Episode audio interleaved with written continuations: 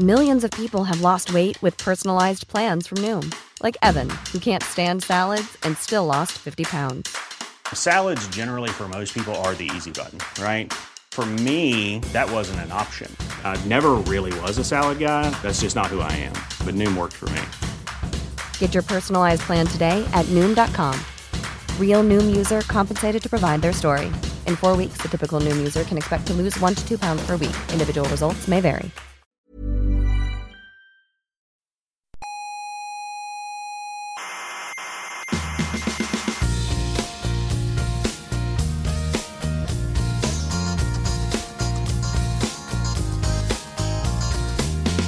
Aquí comienza Coffee Break, la tertulia semanal de la actualidad científica. Yo cuando oigo hablar de ciencia, ¿Sí? me, me excito ¿Se excita? sexualmente. Ajá. O sea que empiece esto ya porque ¿Por qué qué? tengo ganas de pasar un buen ratico.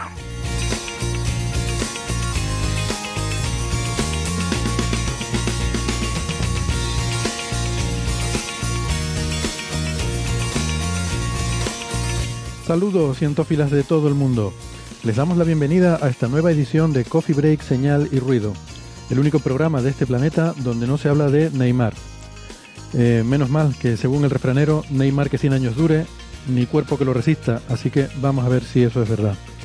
Desde el Museo de la Ciencia y el Cosmos de Tenerife, sean todos muy bienvenidos. Les habla Héctor Socas. Hoy hablaremos de algunos de los premios más importantes de la ciencia, como son la medalla de Irak y los premios Breakthrough, de supergravedad, del gravitón y el gravitino. Eh, veremos si es verdad eso de que la materia oscura es anterior al Big Bang y qué demonios puede significar esa frase. Y de la gran oxidación, ese evento que fue eh, la primera gran catástrofe bioclimática del planeta hace más de 2.000 millones de años. Como siempre, de todo eso y lo que surja, claro. Si me permiten un minuto, eh, me permito recordarles que estamos en muchas plataformas de Internet. Eh, estamos en Evox, en Spotify, en Google Podcast, en Apple Podcast, en TuneIn y en otras plataformas. Les recomendamos, como siempre, que se suscriban porque no les cuesta nada y así no se pierden ningún episodio.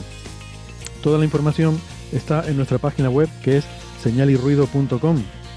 Ahí tienen todos los episodios de nuestro programa, tienen la información para encontrarnos en redes sociales, para suscribirse en todas estas plataformas y por supuesto, hablando de redes sociales, ya saben que nos pueden seguir en Facebook, en Twitter y también en Instagram. Además hay un club de fans eh, en Facebook eh, en el que cientófilos de todo el mundo están continuamente debatiendo noticias y eh, curiosidades muy interesantes sobre el mundo de la ciencia.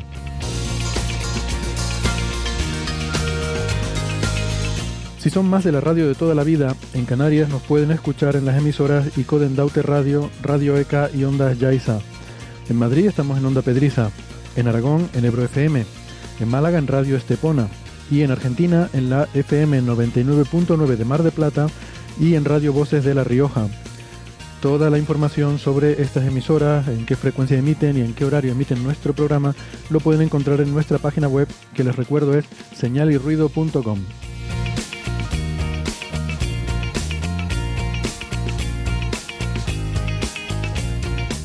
Saludamos ya a los contertulios de hoy, que hoy están todos por videoconferencia y además todos muy veraniegos. Por ejemplo, en Granada de vacaciones tenemos a José Alberto Rubiño. Hola, ¿qué tal José Alberto? Hola, ¿qué tal? Muy buenas.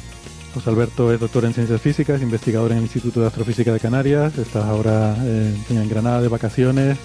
Descansando Eh, unos días, sí, pasando calor. Muy bien, es lo que toca en esta época del año. Y bueno, como está sin micro ni nada, pues el sonido es un poco así, pero yo creo que se escucha bastante bien. En cualquier caso, eh, vale la pena por, por poder escuchar las opiniones de, de José Alberto. Eh, y también tenemos al otro Alberto, Alberto Aparici en Valencia. Hola, ¿qué tal Alberto? Hola, hola, muy bien. Y ya con un micro bueno y un ordenador bueno, que la última vez sufrí terriblemente con el teléfono y todo esto. Es verdad, tenías una avería en el ordenador, ¿verdad? Y tuviste que conectarte por teléfono, pero ya, ya te retomamos ahí en, en todo tu esplendor. Muchas gracias. O, o la- o falta de él, digamos que ahora se ve mejor. digamos, digamos que ahora está en el estado normal. Eh, Alberto es doctor en ciencias físicas, es comunicador científico del Instituto de Física Corpuscular de Valencia, el IFIC, y es eh, el conductor de las secciones La Brújula de la Ciencia y Aparicio en órbita en la emisora Onda Cero. Eh, tenemos en Madrid a Sara, Ro- bueno, no sé si en Madrid o en Toledo, ¿dónde está Sara Robisco? Estoy Hola, en Sara. Toledo, pasando mucho calor. Hola a todos. Todo el mundo de vacaciones hoy, bueno, vaya, vaya. Eh, Sara es eh, ingeniera informática eh, y tenemos en Málaga también a Francis Villatoro. Hola Francis, ¿Qué tal, Héctor? Aquí estamos. Eh, en casa también de vacaciones, todo el mundo. Yo me voy a ir. de Casa aquí, obligado aquí. La familia en la playa, pero yo aquí en casa. Vaya, ahora me siento culpable. No, no, pero bueno, yo aquí tengo el aire acondicionado y es porque no me agrada. Han comido aquí, eh, se acaban de ir. Estás más a gusto ahí que en la playa, ¿no? Es que, yo- Sí, yo prefiero estar aquí tranquilo. es que la playa hace mucho calor. Yo no sé por qué la gente se empeña tanto en ir. Yo- a mí eso de la playa, yo tampoco sé mucho de playa. Bueno, Francis es, eh, es físico y matemático, doctor en matemáticas y es profesor en la Universidad de Málaga. Los twitters eh, respectivos aquí de, todo el mundo son arroba jarubinom, el de José Alberto, arroba ciencia brújula, el de Alberto, arroba Sara RC83, el de Sara, y arroba emulenews, el de Francis. El mío es arroba hsocas navarro. Vamos entonces con los temas que teníamos eh, para hoy, que nos habían llamado la atención esta semana. Y bueno, casi más que una tertulia, podríamos haber hecho una gala, porque tenemos premios, eh, y, y no uno, sino dos. Tenemos dos de los premios más importantes de la física que se han, eh, se han fallado, se han conocido estos días. Por ejemplo, el pasado 8 de octubre hemos tenido, eh, hemos conocido los ganadores de la medalla de Irak, que es uno de esos mm, grandes premios. El 8, el 8 de agosto, Héctor. Todavía no hemos llegado a octubre. Dije octubre, ¿verdad? Perdón. Quería decir agosto, sí, sí, el 8 de agosto. Digo, ha viajado en el tiempo. Bueno, viajar al futuro es fácil, lo difícil es viajar al pasado. Ahora, Sobre el 8 en- de octubre se anunciará el premio Nobel de Física. Como Sí. en octubre el Nobel se lo den a los mismos, entonces será que Héctor ha realmente visto el futuro. Vas a ver tú la risa. Ya les contaré Es algo. prácticamente imposible, perdón Alberto, pero es prácticamente imposible. No, no, ya, lo sé, ya lo sé. No, me, parece, me parece muy difícil que, que se lo A den. estos, ¿eh? Otra cosa es que se lo den a otros. Exacto, exacto. Mm. Algún día les contaré por qué me he confundido con lo del 8 de octubre. Em, ¿Qué les iba a decir? Eh, pues, ah, no, pero espérate, antes de eso se me olvidaba decir una cosa, se me olvidaba decir una cosa que, que tenía que mencionar. Y es que mm, después de ya estas numerosas pruebas que hemos estado haciendo, vamos a empezar a hacer la- las grabaciones de este programa con público, aquí en el Museo de la Ciencia, en el Salón de Actos. Eh, creo que ya estos días eh, se va a anunciar por parte del Departamento de Prensa del Cabildo de Tenerife. Y eh, dentro de dos semanas, o sea, en el programa número 230, en el episodio número 230, ya empezaremos oficialmente con el salón de actos abierto y que cualquiera pues puede, puede entrar, los visitantes del museo pueden venir directamente, son bienvenidos todo el mundo. Eh, y nada, pues si hay grupos escolares, algún otro tipo de grupos organizados, pues casi que mm, nos pueden contactar para organizar mejor la logística y esas cosas. Pero bueno, que, que, sepan eso, que, que dentro de dos semanas ya empezamos con eh, oficialmente abriendo las grabaciones al público. Mm, bueno, yo creo que las pruebas hasta ahora han salido muy bien. Lo único que nos falta a lo mejor probar es el- cuánto ruido habría por dejar esa puerta abierta, pero yo creo que, cre- creo que no va a haber problema con eso, pero ya lo, ya lo veremos. Bueno, lo que decía, la medalla de Irak, que no se falló el 8 de octubre, sino el 8 de agosto. Eh, esta medalla, como digo, es uno de los premios más importantes que, que se dan en física. Eh, se da en Italia, el Instituto Abdus Salam, el Centro Internacional de Física Teórica, sí, de Física Teórica. Y eh, pues los galardonados este año eh, han sido tres investigadores muy famosos, de los que hemos hablado aquí alguna vez, que son Mujanov, Starobinsky y Sunyaev. Sunyaev sobre todo le sonará por el efecto Sunyaev-Seldovich. Y mm, eh, bueno, pues además quiero aprovechar que tenemos aquí a José Alberto, que, que creo además que eres medio amiguete de Sunyaev, Bueno, Di- eh, dicho así mal y pronto. sí, estuve trabajando un tiempo con él y, y bueno, es, un- es todo un personaje. No, desde luego el, el premio eh, es, es una, bueno, una colección de, o sea, de, de- de motivos por los cuales les dan el, eh, el premio, pero todos relacionados con el estudio del, del universo temprano a través del, del fondo cósmico de microondas y eh, de, de, digamos, de- del añadido de la inflación, ¿no? O sea, cómo se complementa el fondo cósmico de microondas con, con la inflación. Eh, O sea, sí. básicamente aquí hay un poco mezcla de teoría y observación, ¿no? Porque eh, los dos primeros, eh, Mujanov y Starobinsky, son un poco los creadores de, de la inflación, o dos de ellos, de, de- de la teoría, hecho, no, no, del proceso. Y, y Sunyaev, eh, pues un poco tiene más que ver con la interpretación del fondo cósmico de microondas, ¿no? O sea, que creo que han querido Sí. mezclar esas dos vertientes ahí. Pero, pero son herramientas que son necesarias para eh, acceder a la inflación, ¿no? O sea, no accedemos de forma directa, sino de forma indirecta a través de las huellas que quedan en el fondo cósmico de microondas. Y, y efectivamente, el trabajo de Mujanov, eh, o sea, si, si quieres vamos leyendo el, motivo por el que di- dieron el premio y, vamos comentando. La, la parte de Mujanov tiene que ver con el mecanismo de generación de las mm, perturbaciones originales que, que luego crecieron eh, con el tiempo por efecto de gravedad, ¿no? Eh, entonces, esta idea, que por cierto, eh, creo que la llegamos a comentar eh, en el programa de, que dedicamos a, El de Stephen Hawking, ¿no? a Stephen Hawking, sí, Sí. porque de hecho el premio Fronteras de Conocimiento del año 2015 se le dio conjuntamente a Hawking y, y Mujano precisamente por esto.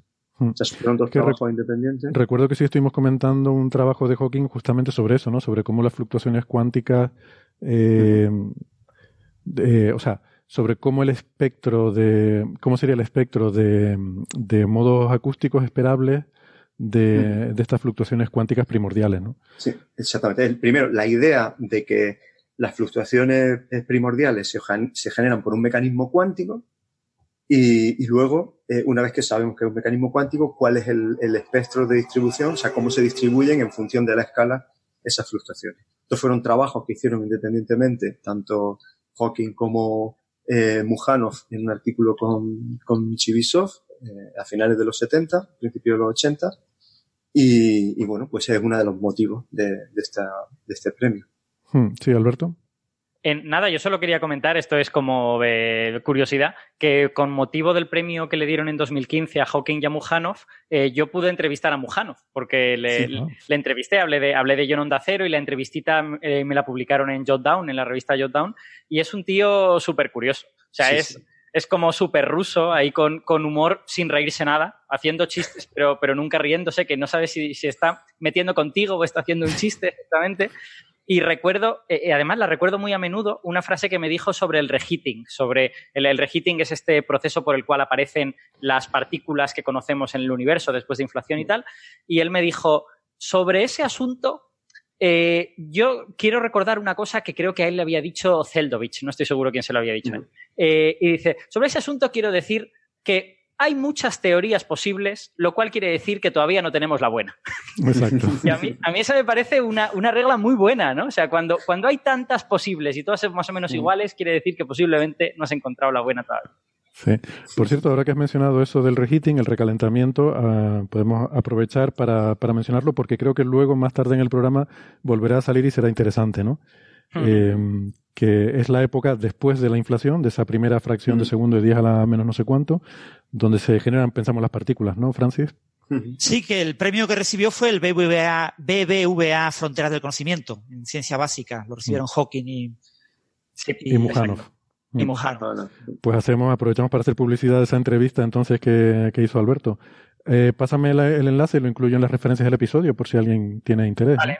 Sí, lo busco, lo busco y te doy el enlace. Es que justamente ese tipo de carácter así que dices tú como muy ruso, de que hace bromas pero no se ríe y, la gente se queda así un poco cortada, eh, yo creo que esa es la razón por la cual se da el premio a tres rusos, porque han decidido que a partir de ahora, cuando se ha compartido el premio, que sean del mismo país, porque si no luego en el cóctel la situación es incómoda, Eh, no saben de qué hablar, se quedan ahí. Entonces mejorárselo a los tres, porque realmente para entender a los rusos hay que ser ruso, ¿vale?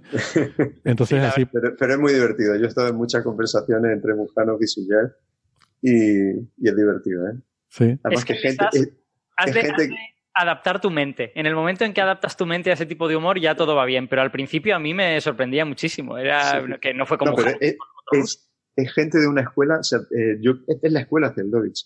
Eh, o sea, gente que están eh, 24 horas al día pensando en ciencia Hmm. eh, continuamente, o sea, eh, o sea, eh, entendiendo o sea, el, bueno, hasta las últimas consecuencias de las cosas y, y siempre, o sea, siempre pensando en, en ideas nuevas y siempre 20 años por delante que puede venir en el futuro.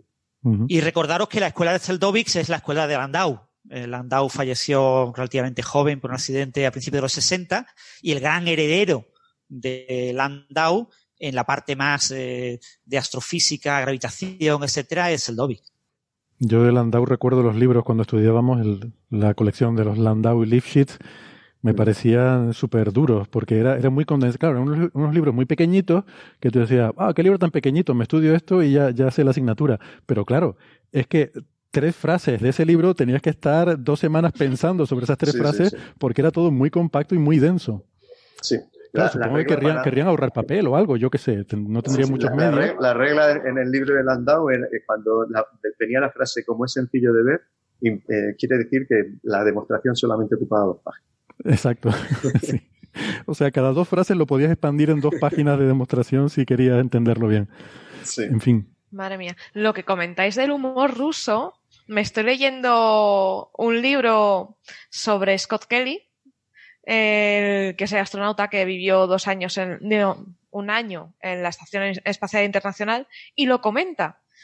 Que Mm. como él estuvo entrenando en, en Rusia y ha, ha compartido tanto, tanto tiempo con los rusos, decía que al principio le costó adaptarse, pero una vez te adaptas que ya lo, que al principio te quedabas, eh, cuenta eso, que se quedaba cortado, que no sabía un poco si estaban vacilando o no. Mm. Para entenderlo hay que pensar en ruso. Como decían en la película aquella de Firefox, ¿no? Eh, maravillosa película de, de los años 40, o no sé, no sé si tendré... ¡Alerta viejuna! ¡Alerta viejuna! Pues, ahí... Bueno, y también un detallito, eh, que el curso de física teórica de Landau son 10 volúmenes, el primero es el más cortito, los demás son bastante extensos, y que quizás Héctor se está refiriendo al, al curso breve, la versión breve, que solo son tres pequeños volúmenes. Sí, creo que eran tres. Vale, debe ser ese. Sí, Ese es el curso breve. vale. El, el curso normal son 10 volúmenes. Pues- Y ocupa con más de medio metro los 10 volúmenes colocados uno al lado del otro. Yo creo Salvo que- de mecánica, el primero que es súper finito. Yo creo que a lo mejor es el, el mismo, pero al, al breve le, le añades agua. eh, Viene deshidratado, así todo compactadito, para que no pese, digo, para que no ocupe mucho. Y Es luego le- homeopático. le, añades agua y ya se expande al tamaño original. Yo, yo debo Bueno. decir que no me he leído los libros de Landau, sí que he leído algún trocito del de mecánica de Landau, que me ha gustado mucho lo, lo que he leído, eh, pero yo soy muy fan de la escuela soviética para matemáticas. Sí he leído, sí he leído eh, varios libros de cálculo, de álgebra soviéticos y me han parecido fabulosos. Son, son fantásticos. Es un, es un enfoque como muy cuadriculado que no encuentras en otro, en otro tipo de obras y a mí me gusta mucho, me, me va muy bien con mi manera de pensar. Hmm. Bueno, eh, José Alberto, nos estabas contando entonces ¿no? sobre las contribuciones de, de Sí, estos tres bueno, caballeros. hablábamos de, de Mujanov sobre el mecanismo de generación de las perturbaciones. Starobinsky, uno de los eh, tres padres de la inflación, eh, y el motivo del, del- del por el que se le da, pues eh, está en relación, eh, en relación con ello. Eh, leo textualmente, eh, a, a Starobinsky se le da el premio por la predicción de ondas gravitacionales asociada a un periodo eh, de evolución tipo de Sitter en el universo temprano. O sea, cuando hablamos de, de expansión tipo de Sitter, hablamos de expansión exponencial, que es lo que ocurre durante la inflación, y la idea de que hay ondas eh, gravitacionales eh, asociadas a, a la inflación es algo que está ahora, eh, bueno, en la frontera de, del- de la investigación, ¿no? O sea, estamos intentando encontrar esa huella, eh, eh, su huella indirecta en el fondo cósmico del microondas, eh, de esas ondas gravitacionales generadas al principio. Yo, la duda que mm, cuando, bueno, cuando vi esta noticia, ¿no? Y estos tres ganadores, la duda que me surge es eh, por qué a cada uno de ellos en concreto, cuando parece ser que hay, me parece que para estas contribuciones que premian de cada uno de ellos, hay típicamente dos o tres personas que podrían compartir es el, el honor de, de haber sido los que han contribuido más en eso, ¿no? Por ejemplo, en el caso de, de inflación, Starobinsky, pues también se podía haber hablado de Good, eh, por Sí. ejemplo, que es el nombre que, que viene inmediatamente a, a la cabeza, ¿no? Pero es verdad que, que Good está mucho más reconocido. Entonces, Mm. yo no sé si con este premio han querido un poco visibilizar más a investigadores que han contribuido mucho, pero que a lo mejor no han. Que, que sí, que son muy conocidos, evidentemente, dentro de la comunidad, Mm. pero fuera de la comunidad, a lo mejor Good mm, sería quizás la persona a la que se asocia como el padre de la inflación, quizás injustamente, y, y sin embargo aquí en este premio no está, ¿no? Eh, Héctor, eh, Linde, Guth y Steinhardt recibieron la medalla de Irak en 2002 por la inflación. Ah. O sea, ellos ya están premiados con este premio. Ya tienen este. vale, la tienen O sea que el- el- la injusticia fue entonces, pues que no se lo dieron a Starobinsky, ¿no? Exacto, y es daba- cu- curioso entonces, ¿no? Porque efectivamente el Linde, Guth y Starobinsky son un poco como el, el trío, Mm. ¿no? Los, los tres mariachis de la inflación, Mm. yo qué sé, es como... Exacto. Eh, bueno, fíjate, en, en Starobinsky o sea, aquí destacan dos cosas. El tema de las ondas gravitacionales, eh, que, que no es obvio, o sea, el, el hecho de que en el, en el propio mecanismo de la inflación puede haber eh, generación de ondas gravitacionales. Y, luego destacan también uno de los modelos que, está ahora muy en boga, porque es uno de los modelos eh, primeros de, los mecanismos. Sabéis que inflación es un paradigma, ¿no? Pero volvemos a, lo que comentaba antes Alberto, tenemos un montón de teorías de inflación, un montón de posibles realizaciones de inflación, y, una de las más sencillas y de las primeras es la de Starobinsky, la, la inflación, la que se llama R cuadrado, una modificación sencilla de, de, de las ecuaciones de Einstein. Bueno, pues e- esta todavía no está descartado y dentro de toda la familia de posibles modelos de inflación compatibles con las observaciones, pues está todavía este. Y, y de hecho, los experimentos de nueva generación que se están diseñando para, para intentar detectar en el futuro ondas gravitacionales eh, tienen como objetivo eh, al menos llegar a la, a la capacidad de, distinguir si el modelo de Starobinsky es correcto o no. Porque Starobinsky ha trabajado en, en ese modelo únicamente, en ese R cuadrado, que es una, una de las correcciones, digamos, cuánticas a la relatividad general, o, o tiene más modelos. Eh, pues la verdad es que no sé si tiene modelos posteriores, pero el, el primer modelo, eh, que, que era de finales de los 80, Ujú. eh, era una modificación a gravedad, eh, digamos, la más sencilla que te puedes imaginar. Vale. ¿Esto de la es, inflación estocástica que he leído por ahí es suyo? ¿Te suena? ¿O es de otro? O sea, me, me, me suena recordar que era un intento eh, de corregir algunos problemas que tenía el, el modelo propuesto originariamente por Good, eh, que presentaba pues algunos eh, defectos de espacio-tiempo que habrían sido observables y, y pues el hecho de que no lo hayan sido un poco mm, falsificaba ese modelo y, y que luego se había introducido y me suena a mí de Starobinsky, pero no estoy seguro, esta inflación estocástica que de alguna forma intentaba resolver Sí, esto. ¿no? eh, Starobinsky eh, sí tra- trabajó también en inflación estocástica. Intenta, o sea, es que el, el- el el- el modelo original o la idea original de, de Woods de inflación, eh, bueno, pues la realización práctica tenía una serie de problemas. Por ejemplo, o sea,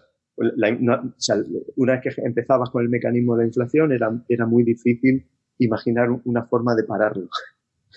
Eh, entonces, bueno, eh, es, es- y es- ese, eh, hubo, hubo modificaciones posteriores, eh, Steinhardt, eh, Starobinsky estuvo trabajando en, este, en esta idea de, de inflación estocástica, pero efectivamente son modificaciones añadidas. O sea, lo esencial del mecanismo, que, tengas un periodo de expansión exponencial al principio, lo siguen teniendo todo, pero son realizaciones distintas de, de cómo generar esa inflación. No sé si Francis quería comentar.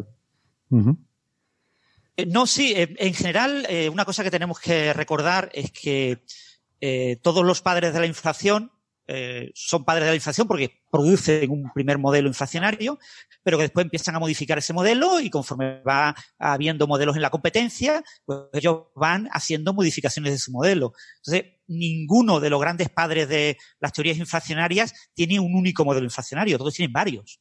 Y, y todos eh, con predicciones en un amplísimo rango, de tal manera de que cualquier resultado observacional que se obtenga por equipos como el equipo de Quijote de, de José Alberto o el BICEC o el que sea, o ya eh, telescopios espaciales, podrá ser adaptado a la teoría, a una de las teorías de prácticamente todos ellos. Es bien. fácil de hacer cambios y, y- y ajustar los modelos, ¿no? Sea, tú hablas, yo que sé, con Linde y Linde ya tiene sus modelos ahora, sus campos alfa, B. eh, con, para adaptarse prácticamente al R que salga. O sea, que tiene que ser R igual a dial menos 7, dial menos 7, dial menos, menos 5, dial menos 1. O sea, lo que, lo que tenga que salir, eh, ellos te lo, te lo calcan con su modelo eh, y, y tienen modelos para todo el espectro. Ujú.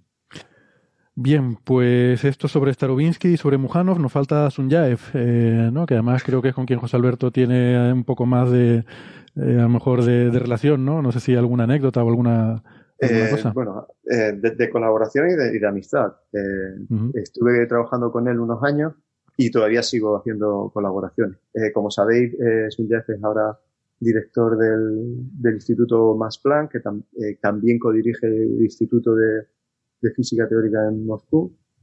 Y bueno, la contribu las contribuciones que ha hecho al campo del fondo cósmico de microondas pues van desde, desde la predicción de la existencia de los picos acústicos, eh, que bueno, si queréis podemos comentar sobre eso, pero o sea, el, el, hecho de que hubiese oscilaciones acústicas ya, ya se sabía anteriormente, pero el, el, la predicción de que eso se tendrían que ver impreso en, en la imagen, en, en, los, en el espectro de potencia del fondo cósmico de microondas es de, es de Sunyaev.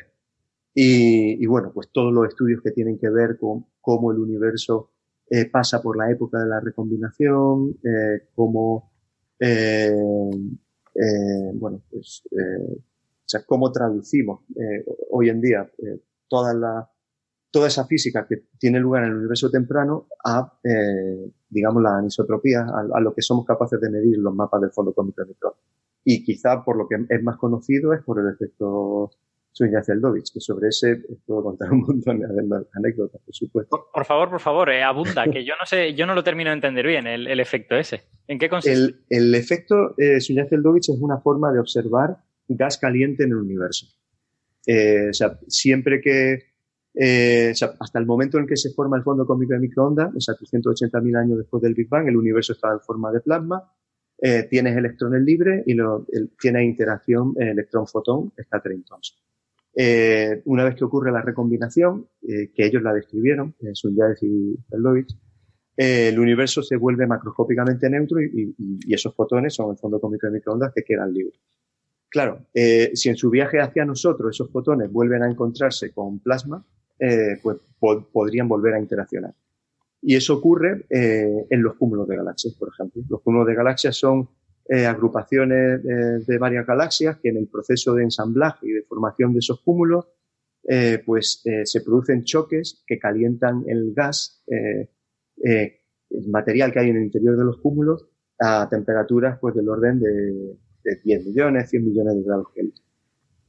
Y bueno, pues vuelve a tener ahí plasma y ese plasma se interacciona con los fotones del fondo cósmico de microondas dándole un poquito de energía. Los fotones del fondo cósmico de microondas son un poquito más fríos. Entonces lo que ocurre es que cuando observas en la dirección de un cúmulo de galaxias, pues eh, eh, digamos que eh, ves que los fotones, o sea, el, el, el, espectro del fondo cósmico de microondas se distorsiona. O sea, los fotones ganan un poquito de energía con respecto al promedio eh, debido a esa interacción con, lo, con los electrones. Entonces, esto es un, una herramienta muy útil para observar eh, cúmulos de galaxias a cualquier distancia en el universo, porque ese efecto no depende del, desplazamiento al rojo. Entonces, bueno, eh, anécdota, pues puedo contar, por ejemplo, cuando hicieron este artículo, esto de, esto de la tesis de Sunyaev, eh, finales de los 60. Eh, Zeldovich, perdona, fue, Zeldovich fue el, el, director de la tesis de Sunyaev. Sí. Ah. Sí, sí, sí. Eh, Sunyaev era uno del, de los estudiantes de, de Zeldovich. Fijaos que esto es una época eh, de una actividad tremenda. En el año 65 es cuando se, final del 64, principio del 65, es cuando se descubre el fondo cósmico de microondas. Eh, bueno, Sunyaev me cuenta que el Zeldovich, eh, una vez que se enteró del descubrimiento, encerró al grupo eh, literalmente en el laboratorio y dice, ahora tenemos que sacar todo lo que podamos de esto. Y, y fueron unos años, o sea, en tres, cuatro años, pues vinieron o sea, el estudio de cómo se recombina el universo del año 67, efectos unidades del Dobby del 68. O sea, fue una colección de trabajos tremenda, pero trabajando sin descanso desde, desde ese año 65 que se descubre. Espérate que se entere el sindicato que vas a ver tú. ¿Dónde, ¿Dónde estaban en aquel momento? Eh, el, era, ¿Era Moscú? En, o? en Moscú, en Moscú, sí.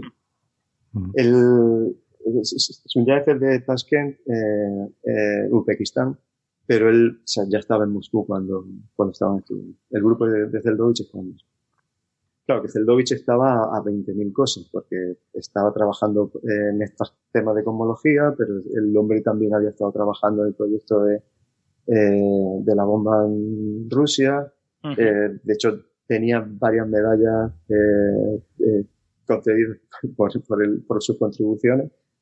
Y, y, bueno, el hombre desde física nuclear hasta cosmología hizo contribuciones eh, tremendas. Sí, de hecho, eh, Mujanov me contó el- una, una, entre las millones de cosas que me contó de Zeldovich, me contó que Zeldovich le decía que estaba muy bien esto de hacer cosmología, que cuando trabajaba en la bomba atómica siempre tenía a los, a los militares ahí en la nuca preguntándole cosas y que esto, como no lo entendían, pues que podían hacer más o menos lo que quisieran. Pero fíjate que la física ah, no es tan diferente. O sea, el, para, para hacer la, la derivación de, del efecto Sunyaev-Zeldovich, eh, utilizaba, Sunyaev eh, me contaba que tenía que utilizar una ecuación, que era la ecuación de Companich, eh, que en la época en la que la estaba utilizando estaba clasificada. ¿Mm? Porque era la, la misma ecuación que, que utilizaban pues, para, para ver cómo se difundían partículas eh, por ejemplo, uno de los cálculos que tuvieron que hacer era eh, si uno hace una explosión nuclear, eh, ¿qué le pasa a la atmósfera terrestre? O sea, ¿serías capaz de eh, evaporar toda la atmósfera o tendrías que hacer el cálculo de cómo se hace la propagación de, de partículas en la atmósfera Hmm. y esa es la misma ecuación que se utiliza para la propagación de fotones en, en cúmulos de galaxias. Bo. Luego ya se clasificó. Sí. Yo, te- yo, yo quiero, quiero hacerle, ahora que ya hemos explicado los tres, quiero hacerle una pregunta a Francis, que es, eh, ¿por qué? Es decir, yo veo las contribuciones de estas tres personas y cuando antes has dicho es imposible que les den el premio Nobel a estas personas, eh, siempre sabemos que el Nobel no se le da a teóricos puros, sino que se le da pues como mucho a teóricos que han hecho algo que luego ha sido comprobado y tal y cual.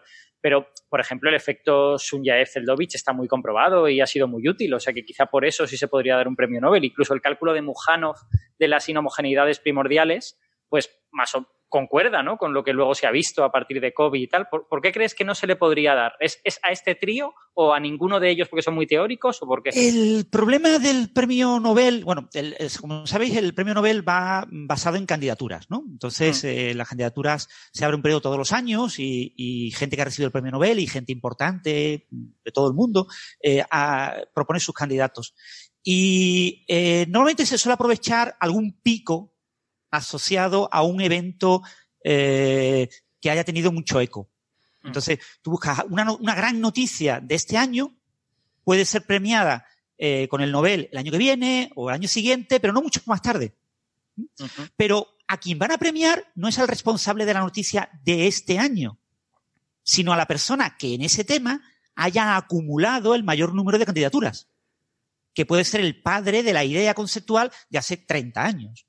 Entonces, el descubrimiento del bosón de Higgs no premia a ALAS o CMS o a los padres del LHC, no, premia a los padres de la teoría. Entonces, eh, necesitaríamos un gran descubrimiento en el fondo cósmico de microondas, fundamentalmente, o encontrar los modos B, o hacer algo realmente revolucionario. Por ejemplo, el, el efecto eh, Sunyaev-Zeldovich te permite ver el mapa de la distribución de materia en el universo, pero no te permite distinguir entre materia oscura y materia bariónica. Si alguien de repente descubriera un método para ver esa diferencia y eso fuera algo súper revolucionario y nos entendiera, nos permitiera entender mucho mejor la materia oscura, la gente pensaría, ¿y por qué han sacado este nuevo resultado revolucionario? Por el trabajo de estos señores. Entonces, tratarían de premiarles a ellos, ¿no? Pero eh, eh, eh, yo no veo a corto plazo, sin telescopios espaciales, una gran noticia en cosmología. Eh, obviamente tenemos delante a José Alberto y él dirá que Quijote va a tener un resultado maravilloso dentro de cinco años. Pero eh, aunque, si, imaginaros que Quijote viera, yo qué sé, modos B, ¿no? Dentro de cinco años. En ese momento, pues se pensaría en dar el premio a los padres de los modos B que estuvieran vivos, eh, más que al propio José Alberto, perdón. Vale, vale. Sería Porque una injusticia. que haya recibido candidaturas. Entonces, yo no sé, José Alberto, cuántas nominaciones al Nobel tiene, pero probablemente no tenga ninguna o tenga muy pocas, ¿no? Mm. Pero sin embargo, Sunyaev o Seldovich tienen, van acumulando eh, nominaciones eh, durante muchísimos años. O sea, les falta, digamos, la, la, la oportunidad de actualidad en, en ese sentido. Claro, más tú que, necesitas más una oportunidad de actualidad. ¿Vale? Necesitas que se ponga de moda por algo, ¿no? O sea, el, el premio, yo que sé, a los padres de la teoría de los materiales topológicos, eh, recibe eh, el premio Nobel un par de años más tarde cuando se publica en Science, pues el primer material del que no hay duda de que es un material topológico. Entonces, y, y se explota el campo porque se empiezan a buscar cantidad de nuevos materiales que tengan propiedades parecidas y en lugar de premiar a los que han sacado ese resultado experimental, que son de verdad los que se lo han currado, que han cogido ideas que eran ideas completamente muertas, cuyos padres teóricos en las entrevistas cuando le- les preguntaban decían, pues yo nunca pensé que esto fuera a recibir un Nobel, porque es que yo nunca pensé que esto fuera a descubrirse en la naturaleza, porque esto era, Sí. probablemente no existía en la naturaleza un material de este tipo, ¿no? Y, y esa era la convicción que yo tenía como padre de estas ideas, ¿no? Y estas ideas son de principios de los 70. Y, y, y pues resulta pues que por eh, en el año 2012, 2013 sacan, eh, encuentran un material con esas propiedades y va y les da, me dan el premio Nobel. Pues de escándalo, pero yo ya no contaba con el premio Nobel. Entonces, eh, eso es lo que va a pasar probablemente con estos señores. Eh, muchos de ellos van a fallecer antes de que, y cuando, cuando descubramos los modos B, pues habrá que ver quién recibe el, el Nobel, porque muchos de los grandes padres de estas ideas probablemente estén fallecidos en ese momento. Es cierto que Francis, tam- también hay premios que se dan a, a- a grandes descubrimientos, o bien cosas que no se esperaban, como el propio fondo cósmico de microondas, o bien eh, grandes descubrimientos. O sea, eh, pues, eh, estoy pensando, por ejemplo, en los premios relacionados con física de partículas. eh, pues cada vez que ha habido eh, una detección, eh, no sé, obviamente la del bosón de Higgs, pero eso era más bien el mecanismo. Pero, pero ha habido premios específicos también para detecciones, eh, o sea, para grandes resultados experimentales. Pero es cierto lo que dice Francis, que eh, también se tiene en cuenta eh, es, eh, el desarrollo teórico previo y, y muchas veces se construyen los experimentos eh, porque hay una motivación teórica para, para buscar el- ese tipo de partículas. Sí, eso ya les digo, hay que discutir cada premio en particular porque hay mucha variedad, ¿no? Pero en general tiene que haber un motivo reciente. O sea, tiene que estar de moda, o sea, eh, que los que van a nominar este año a alguien lo nominan porque lo tienen en la cabeza. Y lo tienen en la cabeza porque está en los medios. Mucha gente está hablando de esa persona. Mm. O sea, tú dices, tengo que nominar al mejor cosmólogo. José Alberto, dime, el mejor cosmólogo de la actualidad, ¿no? Que sea una persona que no haya recibido el premio Nobel, que probablemente muy pocos cosmólogos, no sé si alguno habrá recibido el premio Nobel, eh, y que eh, tienes que elegirlo entre, pues eso, entre 100 personas que todos merecen el premio Nobel. Pues ¿cuál te viene a la cabeza? Pues el último. Suyaev o Claro, pues, te viene Suyaev porque le acaban de dar el premio Dirac. Sí, sí. Eh, te quiero No, no, yo- no, no te yo- viene Suyaev por otra cosa. Yo puedo, yo puedo afirmar, yo mientras Francia hacía la pregunta esa, yo estaba pensando, seguro que Alberto va a decir Sunjaev o Zeldovich, porque me has hablado muchas veces. Zel- Zeldovich de está fallecido eh, o sea, y el requisito es estar vivo, ¿no? Para recibir el, el premio. Sí, pero que me has hablado muchas Seldovic fue un veces de candidato que... eterno, ¿eh? Eh, Seldovic siempre ha sido un candidato al premio Nobel, Sí. ha hecho contribuciones de todo tipo y era una persona súper respetada, pero falleció sin recibirlo. Y Sájarov también, por ejemplo, otra, Sí. otra persona que lo merecía un montón, pero mira, ahí que se lo hace. Ahora que sacas el tema del Sájarov, antes comentaba lo de las oscilaciones acústicas en el universo primitivo. Eh, en Rusia se llaman oscilaciones de Sájarov, porque fue el, el primero que las predijo. Lógicamente. Pero digo, hay casos Esto- excepcionales como Landau, ¿no? Que mm, medio prácticamente muerto en vida le dan el premio Nobel, pero en general es muy complicado el predecir cuándo va a haber un premio Nobel a alguien, porque eh, depende mucho del, del momento local, o sea, de lo que tenga la gente en la cabeza y lo que tenga la gente en la cabeza que, que, eh, mete candidaturas, porque claro, la gente como Einstein recibió 30 candidaturas. Sí. Los grandes mm, premios Nobel de la primera mitad del siglo XX recibían poquísimas candidaturas, pero es que ahora se reciben cientos y cientos de candidaturas, ¿no? Entonces, ¿qué diferencia hay entre una persona que recibe 400 candidaturas y 300 candidaturas? Pues no hay tanta diferencia, ¿eh? Mm. Y, y si las 300 candidaturas, la mayoría son más recientes, y hay un pico de candidaturas este, este año o el año pasado, pues dices, "Uh, pues este lo tiene que recibir ya, aunque el otro tenga acumuladas eh, un promedio durante más tiempo, un tiempo mucho más largo de esas 400, ¿no? Entonces, es un tema complicado para los que deciden, y, pero buscan algo que tenga impacto, y, y lo que tiene impacto es lo más reciente. Eh, ahí tiene que haber algo reciente, tiene que haber una, una llama. Yo me Y eso pregunto en parte, en parte todo... está en el reglamento, ¿eh? Recordar que eso en parte está en el reglamento de Nobel. Si Es lo lees verdad. literalmente, pone, eh, se premia a un descubrimiento del año.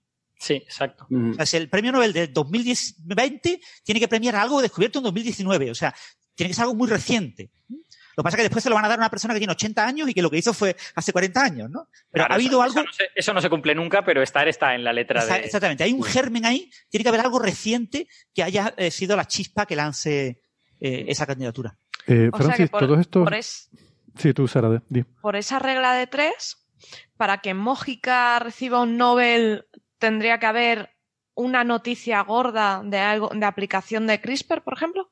Es que CRISPR está en la, bo- en la boca de todo el mundo permanentemente. O sea, Perfecto. CRISPR ahora mismo no hay semana en la que no haya un artículo sobre CRISPR. No hay semana en la que no haya una noticia en los grandes medios sobre CRISPR. CRISPR está en la boca de todo el mundo. Y, y fíjate, está CRISPR. No está la edición génica con CRISPR, porque a veces una semana es una noticia relacionada con el uso de CRISPR, Sí. pues como indicador de algo, eh, o sea, usos colaterales. ¿eh? Hmm. La edición génica, que es el premio que le daríamos a, a Charpentier y, y- y, bueno, y otra gente, eh, eh, es una, una cosa muy específica que no está todas las semanas en boca de todo el mundo. Claro. Pero la palabra CRISPR sí. Entonces, eh, el hecho de que fuera el padre de la palabra CRISPR y que fuera el padre de la fisiología de arqueas con todo este sistema, lo posiciona en un buen lugar. Pero necesitamos algo súper llamativo, porque ahora CRISPR es permanente. Entonces, las cosas que son permanentes Son eh, no tienen picos. O sea, tú necesitas, eh, una persona que esté permanentemente en televisión no es llamativa. Es llamativa cuando le pasa algo, ¿no? Se acaba de morir. Y, entonces ya todo el mundo se acuerda de que ese señor lo veíamos todos los días en el telediario. Pero no, ahora es noticia porque se acaba de morir, ¿no? No porque, pues eh, necesitamos eso. CRISPR está en un proceso en el que está constantemente continuo, necesitamos un pico. Y en el momento en que haya ese pico, pues decidirán, pues hay que darle ya el premio Nobel a esto. Y se le Mm. dará. Pero sin que se muera nadie, ¿eh? No queremos que se muera Eso nadie. sí, no, no, Pero- no, no, no, no. Pero eh, mi pregunta, Francis, que te quería hacer, volviendo a esto entonces de esta gente, ¿no? De, de cosmología, eh, la sensación que yo tengo, eh, y te pregunto a ver qué opinas tú, es que todos estos trabajos están muy íntimamente relacionados con inflación, que es eh, un paradigma, un modelo que está- pues que tiene todavía sus cuestionamientos y que no es algo que podamos decir que está empíricamente totalmente confirmado. Y entonces quizás esa falta de confirmación empírica, no, no tanto de, a ver, porque realmente la inflación lo que hace es es eh, básicamente una descripción fenomenológica de cómo era el universo al principio, ¿no? Pero que quizás lo que falta es alguna especie de gran avance observacional que de alguna forma mm, afiance fuertemente eh, el hecho de, de que la inflación ocurrió y fue así para que entonces esta gente que ha trabajado en inflación, porque con Hawking, yo me acuerdo que hubo esta discusión también, se discutía mucho por qué no se le da el premio a Stephen Hawking, que está todo el día en la tele, está todo el día en boca de todo el mundo, y hay básicamente dos cosas ¿no? Eh, importantes por las que Hawking podría ser candidato. Uno es la radiación Hawking, pero evidentemente eso, a ver cuándo se va a observar eso, ahí está complicado. Y la otra son los trabajos relacionados pues, con cosas como esta, ¿no? como las fluctuaciones cuánticas primordiales, que de nuevo es algo que mm, le falta quizás ese, ese gran descubrimiento observacional que tú mencionabas. ¿no? no sé si será por ahí por lo que esta gente está un poco lejos del Nobel ahora mismo.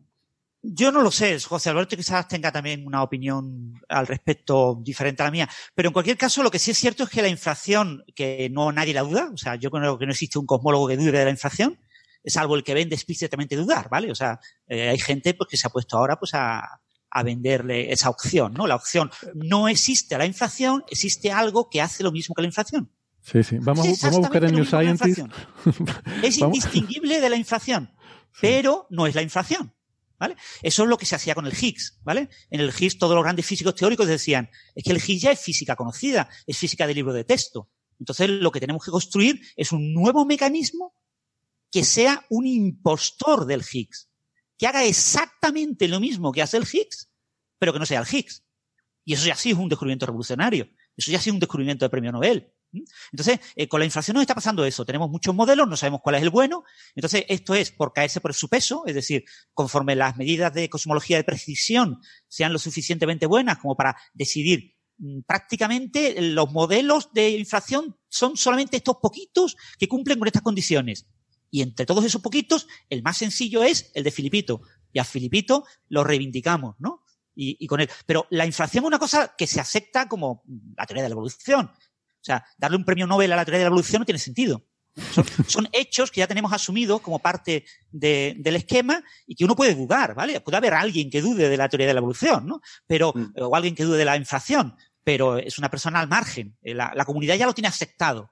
No necesita más evidencias. Pero necesitamos ese punto, ese no, ese punto adicional para obtener el Nobel. Efectivamente, ahí, ahí lo que se hace es dar un premio a una aplicación eh, revolucionaria e importante de esa teoría, como el de, como el de la evolución artificial de enzimas que se dio el año pasado de, de química, ¿no? Pues con, con inflación sería lo mismo. O sea, si se encontrara una, eh, un, un ámbito en el que la inflación resulta que es muy útil para entender algo del universo primitivo y aparece una medida que permite hacerlo, pues entonces ahí, ¡pam!, con toda la, con toda el- la oportunidad, pues se lo da.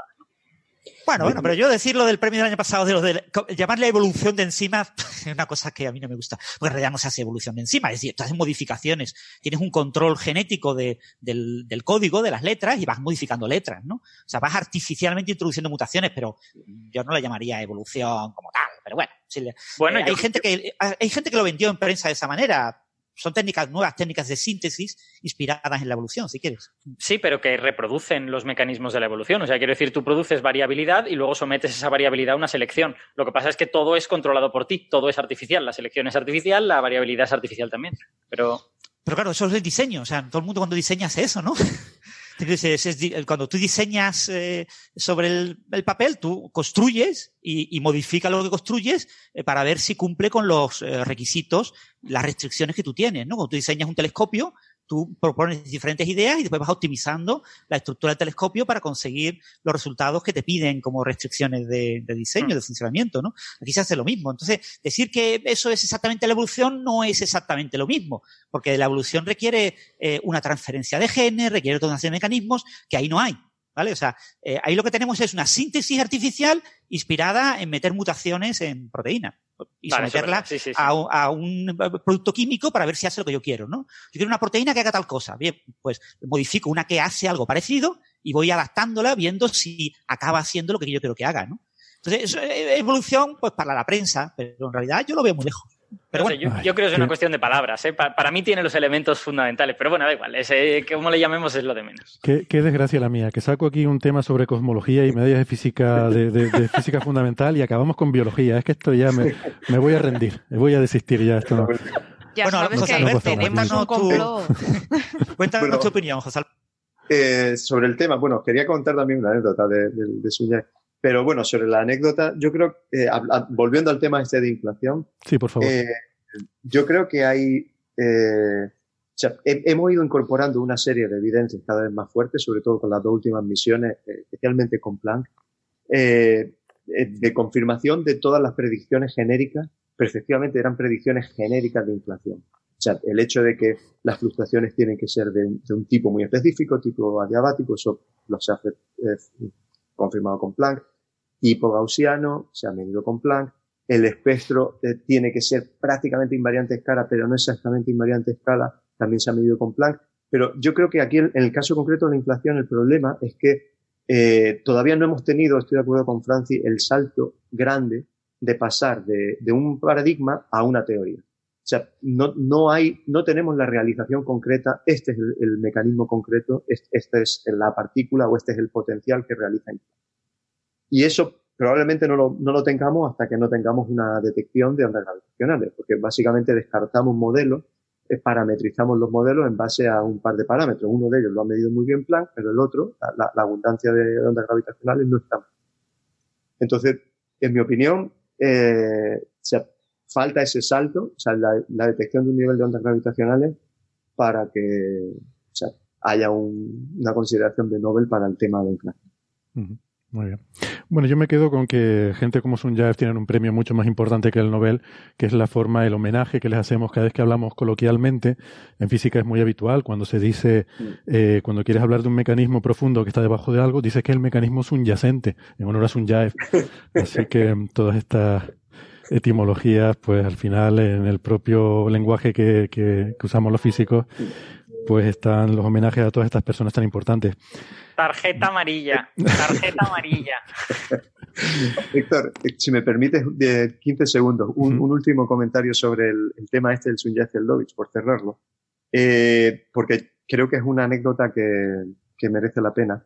el, propio Sunjay, cuando da charlas sobre, sobre el efecto Sunjay Zeldovich, él cuenta eh, un poco también motivando a la gente que empieza a hacer nuevos trabajos en, física teórica o en cosmología, eh, que bueno, que, sigan hasta el final de cuando están desarrollando. Muchas veces uno hace unos cálculos y dice, bueno, esto no va a ser medible en la vida. Estos son efectos pequeñísimos. Pues eh, el hombre motiva que siempre eh, llegamos hasta el final intentemos sacar las cosas, de, sacar las implicaciones hasta las últimas consecuencias. Porque, por ejemplo, cuando él dedujo el, el, efecto de señal Zeldovich, al hizo los cálculos, se los mostró a Zeldovich y Zeldovich le dijo, vale, muy bien, pero esto no se va a medir nunca. Se acababa de detectar el fondo cósmico de microondas a niveles de, de 2,7 Kelvin, 3 Kelvin, ¿no? Y ellos estaban hablando eh, de efectos que son del orden del micro Kelvin, o sea, de, de- de decenas de micro Kelvin, ¿no? O sea, de eh, una parte en 100.000. Ah, Esto no se va a medir nunca, pero vale, lo publicamos. Y fíjate, o sea, eh, 30 años después eh, se empezó, a- eh, se tuvo la primera detección y ya, y ya de forma rutinaria se están detectando cúmulos de galaxias utilizando el efecto señal Mm. eh, no sabes cuánto va a avanzar la tecnología. Es muy difícil anticipar cuánto va a avanzar la tecnología. En los últimos años está avanzando de forma eh, descomunal y cosas que hace unos años parecían imposibles de medir, eh, ahora se hacen de forma rutinaria. Mm, Estoy totalmente de acuerdo contigo, es muy sorprendente. Yo hace unos años me parecía imposible que se pudieran detectar desde Tierra ondas gravitacionales, ¿no? Y, y mira tú. eh, Un detalle, Héctor, permíteme que te interrumpa. Eh, Mm, ya que te tenemos permito. aquí a José Alberto, y cuando se habla del efecto Sunayev-Seldovich, todo el mundo tiene en la cabeza a nivel de público general y sobre todo de oyentes de Coffee Break, un tema que se llama flujo oscuro.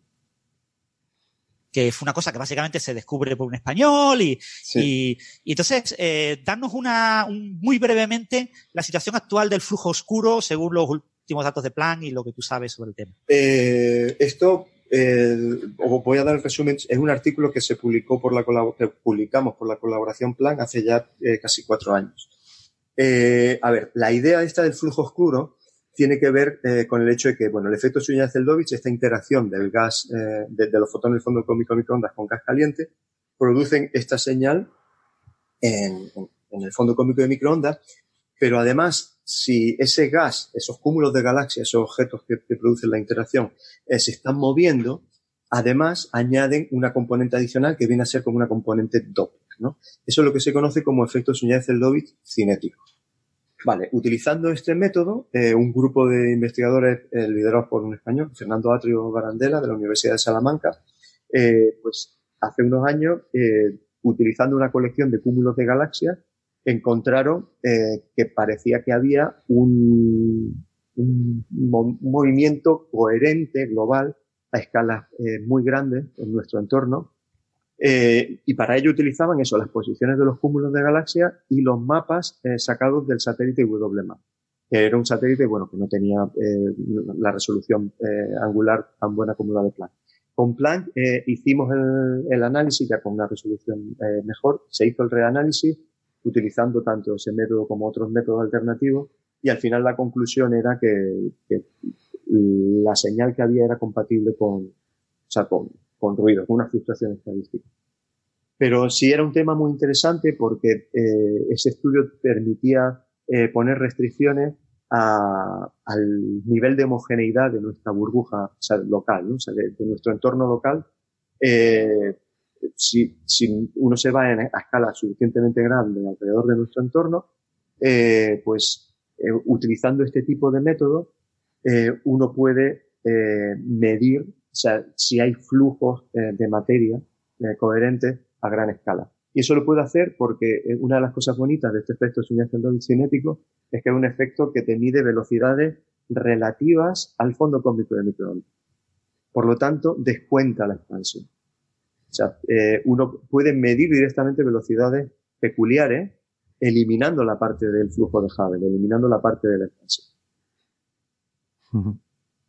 ¿Y cómo, cuál, cuál es la, la situación actual con este tema? Eh, ¿Se, ha bueno, pues- confirmado esta por otros grupos esta, este O sea, flujo? En, en Planck ya eh, se- se- o sea, no, no se encontró la detección y, y se puso una cota al nivel de homogeneidad eh, e isotropía que tiene, eh, que es la mejor cota que tenemos ahora mismo en la actualidad, que tiene nuestra burbuja local, que es un, un nivel de, de homogeneidad eh, que sí. Vale, o sea, lo achacamos a los datos, digamos, no suficientemente precisos de WMAP. y, y- y también al, al- al análisis estadístico, porque es tremendamente complicado trazar bien cuáles son las barras de error en, en ese procedimiento. Porque eh, la detección no se hace individualmente objeto a objeto, sino que se hace una combinación de muchos cúmulos de galaxias. De hecho, ahora eh, se están empezando a hacer medidas allá a nivel individual de, de ese efecto, de efecto Suñer-Zeldovich cinético. Y lo bueno que tiene ese, ese método es que eh, es un trazador fantástico de, de cómo se mueve la materia eh, a gran escala y, como digo, descontando la expansión. Entonces, eh, pues hay artículos muy recientes de este año pasado, del anterior, en el que se, se, se empieza, por ejemplo, a, a, ver los movimientos de materia y uno puede intentar reconstruir de, de manera indirecta eh, como la distribución de materia global, tanto de materia oscura como de materia variable a grandes escalas, utilizando este tipo de efectos. Esto seguramente va a ser algo que vamos a hacer de forma rutinaria en los próximos años con los experimentos de nueva generación eh, que miden el fondo cósmico de microondas en escalas de pequeñas, escalas de, de pocos minutos de año. ¿Y eso estamos hablando de 5 10 años o más? Eh, estos son experimentos, es que, o sea, esto ya se está haciendo con el, con el Atacama Cosmology Telescope, con el South Pole Telescope. Eh, estos resultados son de hace un par de años y, y conforme, conforme, van saliendo nuevos eh, catálogos y nuevas medidas de cúmulos de galaxias, se va haciendo cada vez más de forma rutinaria. O sea que esto, digamos que es ya ciencia de hoy. Esto lo, lo estamos haciendo desde ya. Uh -huh. O sea, la, lo que acabas de comentar, lo de diferenciar entre materia eh, oscura y materia bariónica.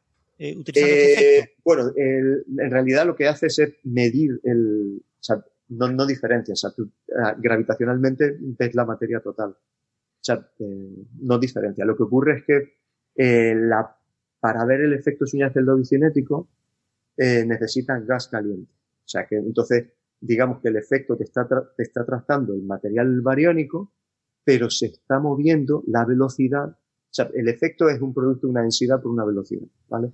Entonces, la parte de densidad es la de gas, pero la velocidad, eh, de forma indirecta, te está diciendo cuál es el campo de densidad global de materia pura más, mate más materia bariónica. Entonces, puedes intentar reconstruir los dos con esa medida.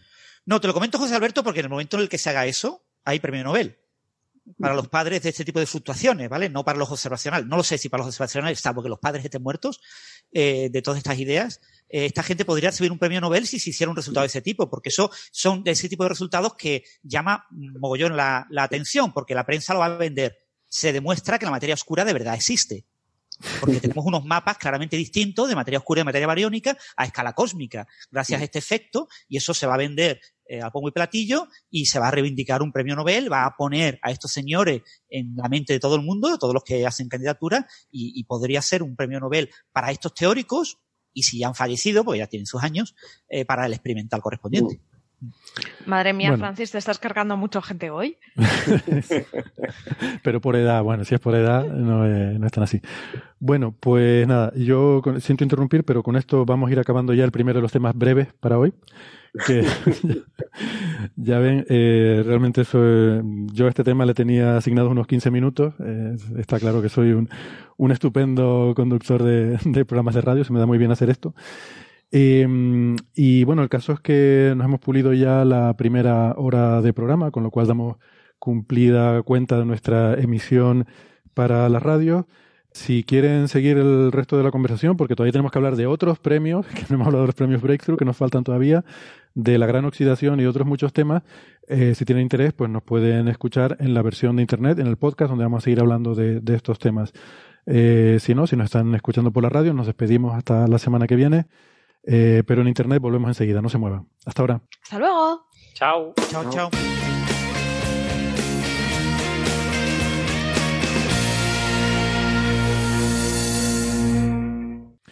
Pues seguimos adelante, gracias por eh, seguir acompañándonos. Vamos a hablar ahora del otro de esos grandes premios, los premios Breakthrough, que estos ya de hecho incluso abiertamente se dice que son los que intentan competir con el Nobel. Están incluso mejor dotados, ¿no? El, Breakthrough de Física Fundamental eh, tiene 3 millones de dólares eh, y este año pues ha recaído sobre, mm, en este caso los padres, siempre son padres, ¿no? Nunca son madres, pero en este caso los padres de la supergravedad. Y estoy viendo aquí una foto en el artículo que ilustra esto en Nature eh, de, estos tres eh, investigadores de los que vamos a hablar ahora. Y estoy muy contento de que les hayan dado el premio porque así se podrán comprar ropa nueva. Eh, claramente, mm, por lo que vemos en esta foto, necesitan, eh, necesitan ese dinero, ¿no? Aquí veo al pobre Ferrara que la chaqueta parece que le queda pequeña y, Friedman y, y Neuenheisen parece que mm, les vendría bien una actualización de, del vestuario, ¿no? Pero bueno, pasada ya la sección moda de Coffee Break, vamos a, ver eh, el tema de la física. Eh, esto, para mí ha sido un poco sorprendente este premio, eh, para otra gente no tanto, porque mm, se premia la supergravedad que ahora vamos a hablar de ese tema. Además viene muy a cuento porque estos días en Twitter hemos visto algunas conversaciones con oyentes que nos preguntaban por el tema. Pero claro, la supergravedad es una teoría de esas que, que son, eh, eh, digamos, que, todavía son especulativas, ¿no? Eh, que, tienen cosas muy interesantes, la, matemática es muy sólida. Eh, bueno, ahora les preguntaré a ustedes que saben más, pero por introducirlo, la supergravedad como una especie de análogo de la supersimetría en la física de partículas. Eh, pues eh, de alguna forma inspirado en eso, se, propone la supergravedad, que es una teoría más general que la relatividad de Einstein, que se supone que, que, tiene en cuenta efectos cuánticos, y de hecho, tanto supersimetría como supergravedad están un poco en el andamiaje de la teoría de cuerdas, ¿no? Eh, así que de eso es un poco de lo que estamos hablando. Entonces, claro, los premios Breakthrough no están tan sometidos como los premios Nobel a esta especie de, de cosa de que tiene que ser algo súper bien establecido, que de que tiene que ser algo, mmm, bueno, todas esas cosas que estábamos hablando antes que nos contaba Francis, ¿no? Parece que hay como más libertad en ese sentido. Y bueno, ha, ha habido algo de polémica, ahora lo comentaremos si quieren, ¿no? Ha habido eh, gente que, pues que quizás, basado un poco en la tradición del Nobel, pues que le parece un poco sorprendente que, que se conceda a estos investigadores este premio. No sé, quiero saber qué opinan ustedes. Eh, creo que Francis es quien más ha seguido este tema, pero si alguno de los otros tiene opinión, pues también, por supuesto, que, que se sienta libre sí. de comentar. Queréis, os hago yo un comentario un poco general sobre los premios. Bueno, el, el Milner quiere, bueno, esto también es Zuckerberger, el padre de Facebook y, y mucha mm. gente de mucho dinero. Bueno, eh, lo fundó Milner originariamente. Esto sí. es parte de la iniciativa Breakthrough. Eh, le hemos hablado de Breakthrough Listen, que es lo de buscar extraterrestres. Y los premios Breakthrough son parte de esto. Lo, lo, fundó originariamente Milner con un comité científico en el que estaba Hawking, pero ahora el, entre los sponsors, lo, la gente que pone dinero, pues también hay gente como Sergey Brin, que es uno de los fundadores de Google, o efectivamente Zuckerberg, ¿no? De Facebook, como dice Francis. O sea que como que ha cogido más, eh, va, cogiendo solera poco a poco este premio, ¿no? Sí, eso, el, premio en concreto este de física fundamental es porque el Mirner es físico y él quería premiar a sus eh, eh, ídolos de la física. Pero claro, los ídolos de la física hoy en día están en física teórica, no están en física experimental. Y en física teórica nada está aprobado, ¿vale? O sea, nada, nada es premiable con un Nobel la física fundamental, por desgracia, pues estamos muy, muy, muy alejados de lo que estamos explorando, porque los grandes incógnitas de la física fundamental están a altísima energía, energías que no podemos explorar. Entonces, en el interior de los agujeros negros, o están en el origen del universo, en el Big Bang, están en lugares que no podemos explorar. Entonces, desde el primer año en que se eh, premiaron estos premios, que es 2012, ya se premió a teóricos que, bueno, son muy famosos, pero son teóricos. Se premió a Guz por inflación, a Linde, a Concevich, a Arcani Hamed, eh, se ha premiado a Viten, a Maldacena, a Juan Martín, al argentino, eh, a gente como Sen, bueno, eh, el propio Hawking ha sido premiado, Poliakov, Green Svars, los padres de la teoría de cuerda, o sea, tú te pones a mirar lo, lo, los premiados y prácticamente eh, todos los premiados son gente que sus ideas teóricas no han sido verificadas. De vez en cuando premian a gente eh, cuyas ideas se han sido premiadas. Por ejemplo, en el caso de eh, se adelantaron el premio Nobel de las ondas gravitacionales. Eh, Drever, Thorne y Weiss recibieron el, el premio Breakthrough. Drever estaba muriéndose en un hospital y, y, falleció antes de recibir el Nobel y por eso no pudo recibir el Nobel y lo recibió Baris en su lugar. Eh, pero se han premiado siempre a, a, teóricos muy teóricos, a Polchinski, que ya falleció, a Strominger, a Bafa, a, a gente, a Jocelyn Bell, a, a, la gran descubridora, la gran candidata al premio Nobel, pero claro, como ya lo recibió, porque lo recibió mm. su jefe, no ella, pues... Eh, Eso fue, no además, se, se, ha visto también como una especie de, de gran eh, zasca a los premios Nobel, ¿no?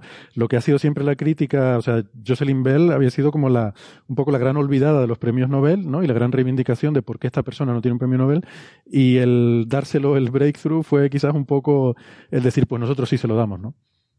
Fue un especial, ¿eh? fue un premio especial para ella, eh, aparte del normal, ¿no? Eh, pero en cualquier caso, eh, estos premios están así, o sea, están premiando a gente a la que se espera que no reciban el Nobel, ¿no? Lo que pasa es que en algunos casos reciben el Nobel, pero no se premia, no se quiere premiar a gente que haya recibido el Nobel, ni que sea un candidato firme a corto plazo al Nobel. O sea que está perfectamente justificado que se premien teorías que quedan décadas o incluso que nunca van a ser verificadas, ¿no? Edward Witten, ¿no? Sus trabajos en, en teoría de cuerdas. Edward Witten es el padre de la observación de la materia oscura utilizando colisiones con núcleos. Los detec- la detección directa de la materia oscura es una propuesta teórica de, de Witten. Si se observara la materia oscura por detección directa, sería un candidato firme al, al premio Nobel, Edward Witten, ¿no? Pero es conocido por la teoría de cuerdas, que Mm. obviamente en los próximos cientos de años no va a ser observada eh, observacionalmente. Entonces son premios en ese sentido que a, a gente mm, de física experimental pues les molesta, pero nada más. Hmm.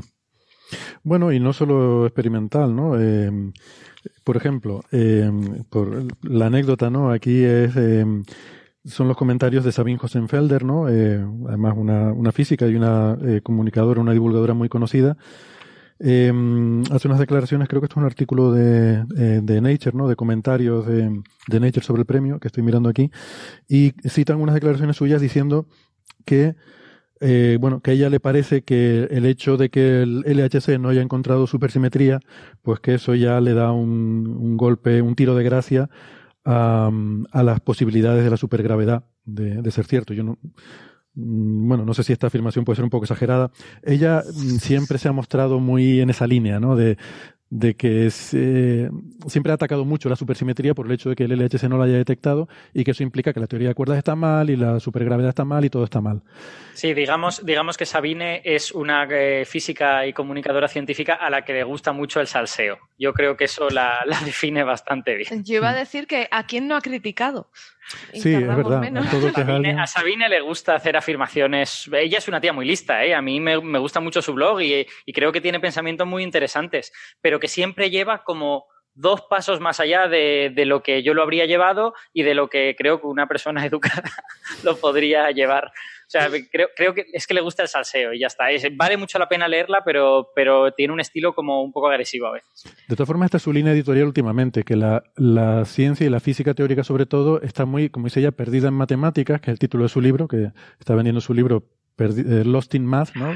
que la ciencia está perdida en matemáticas, y esa es un poco su línea, y lo que está diciendo es eso, que hay muchas teorías abstractas, pero que no hay evidencia observacional de ninguna de ellas, y de hecho termina estas declaraciones diciendo que los ganadores de este premio, del premio Breakthrough, dice, han hecho un trabajo matemático estupendo que merece mm, un reconocimiento. Dice, pero quizás el premio debería haber sido de matemática pura, porque esto que hacen no es física, dice ella, ¿no? Pero Eh, es que en eso es, eso el salseo. Es que quiero decir, y su libro, que, que contiene, que contiene reflexiones interesantes y yo creo que valiosas, se basa en el salseo. O sea, quiero decir, es como, es como el Not Even Wrong de, de Lee Smolin, ¿no? O sea, se basa en que tú lo vas a leer porque sabes que se va a meter con la gente esta y que va a decir que eso no es Sí. ciencia y tal. Alberto, Peter Boyd. Eh, Ay, Not Even cierto, Wrong es de Peter cierto. Boyd. Cierto, cierto, cierto. Tienes toda la razón. Eh, Smolin tiene otro, otro libro. Sí, sí, a mí me parece muy cañera. Molin tiene The Trouble with Physics y todo esto, pero que vamos, que son, que son libros que tú lees no solo porque sabes que esa gente dice cosas muy interesantes, sino porque sabes que se va a meter con no sé quién. Que son esto- ¿no? Hombre, es un poco lo contrario de lo que suele hacer la mayor parte de los divulgadores, ¿no? Que suelen decir cómo mola la ciencia, la ciencia es guay, la ciencia es maravillosa, y este está siempre diciendo la ciencia es un desastre, está todo mal, estamos en crisis, hay un problema muy gordo, ¿no? Sí, Eh, yo supongo que hacen falta todas las voces, ¿eh? Y ya te digo que a mí, a mí me gusta leerle. Incluso la me- de Sabine. pero, pero me agota un poquito. Yo quiero decir, me, me parece valioso lo que dice, pero en general me agoto rápidamente y digo, vale, las próximas dos semanas lo voy a leer, ya volveré luego. Yo la sigo y a mí, yo estoy con ustedes, ¿eh? con también Francis y Alberto, que les he oído decir, yo, yo también la sigo y me gusta leer lo que pone, porque además, eh, no sé, piensa un poco de forma ortogonal, ¿no? Y tiene ideas un poco diferentes y, y bueno, es divertido. Eh, mira, José Edelstein me mandó un mensaje hablando sobre este tema, eh, que me decía que, mm, dice, respecto a la, Respecto a los ganadores del Breakthrough Prize, que tanto molestaron a Sabine Hosenfelder, recordar que ya habían ganado la medalla de Irak en 1993. Eh, bueno, o sea que igual tampoco es tan sorprendente, ¿no? Que ganen este premio. Pero bueno, bueno. por cierto, ya que estamos, no nos vamos a meter tanto con Sabine. eh, ella acaba de recibir el premio, eh, básicamente por su libro, eh, el- la primera vez que se concede el premio del equivalente al IAS, al Instituto de Estudios Avanzados, pero que hay en Alemania, que se llama FIAS, ¿no? El Instituto de Estudios Avanzados de Frankfurt. Entonces, han institucionalizado un premio a las personas que critiquen a la física establecida. Y Entonces, la primera receptora de ese premio es Sabine, y está ella súper contenta en la foto, y, y se llama eso, el, el premio FIAS de 2019, la primera receptora eh, ella... Bueno, si el premio es a quien critique la ciencia, tiene que ser el premio Sabine Hosenfelder y, y ponerle el su nombre. premio Fías por criticar. Hoy maravilloso. Es que me encanta. Tiene que Pero ponerle ¿por qué- su nombre al premio. Porque dices que es el premio de- por criticar a la física establecida, o sea que... Lo pone, lo pone.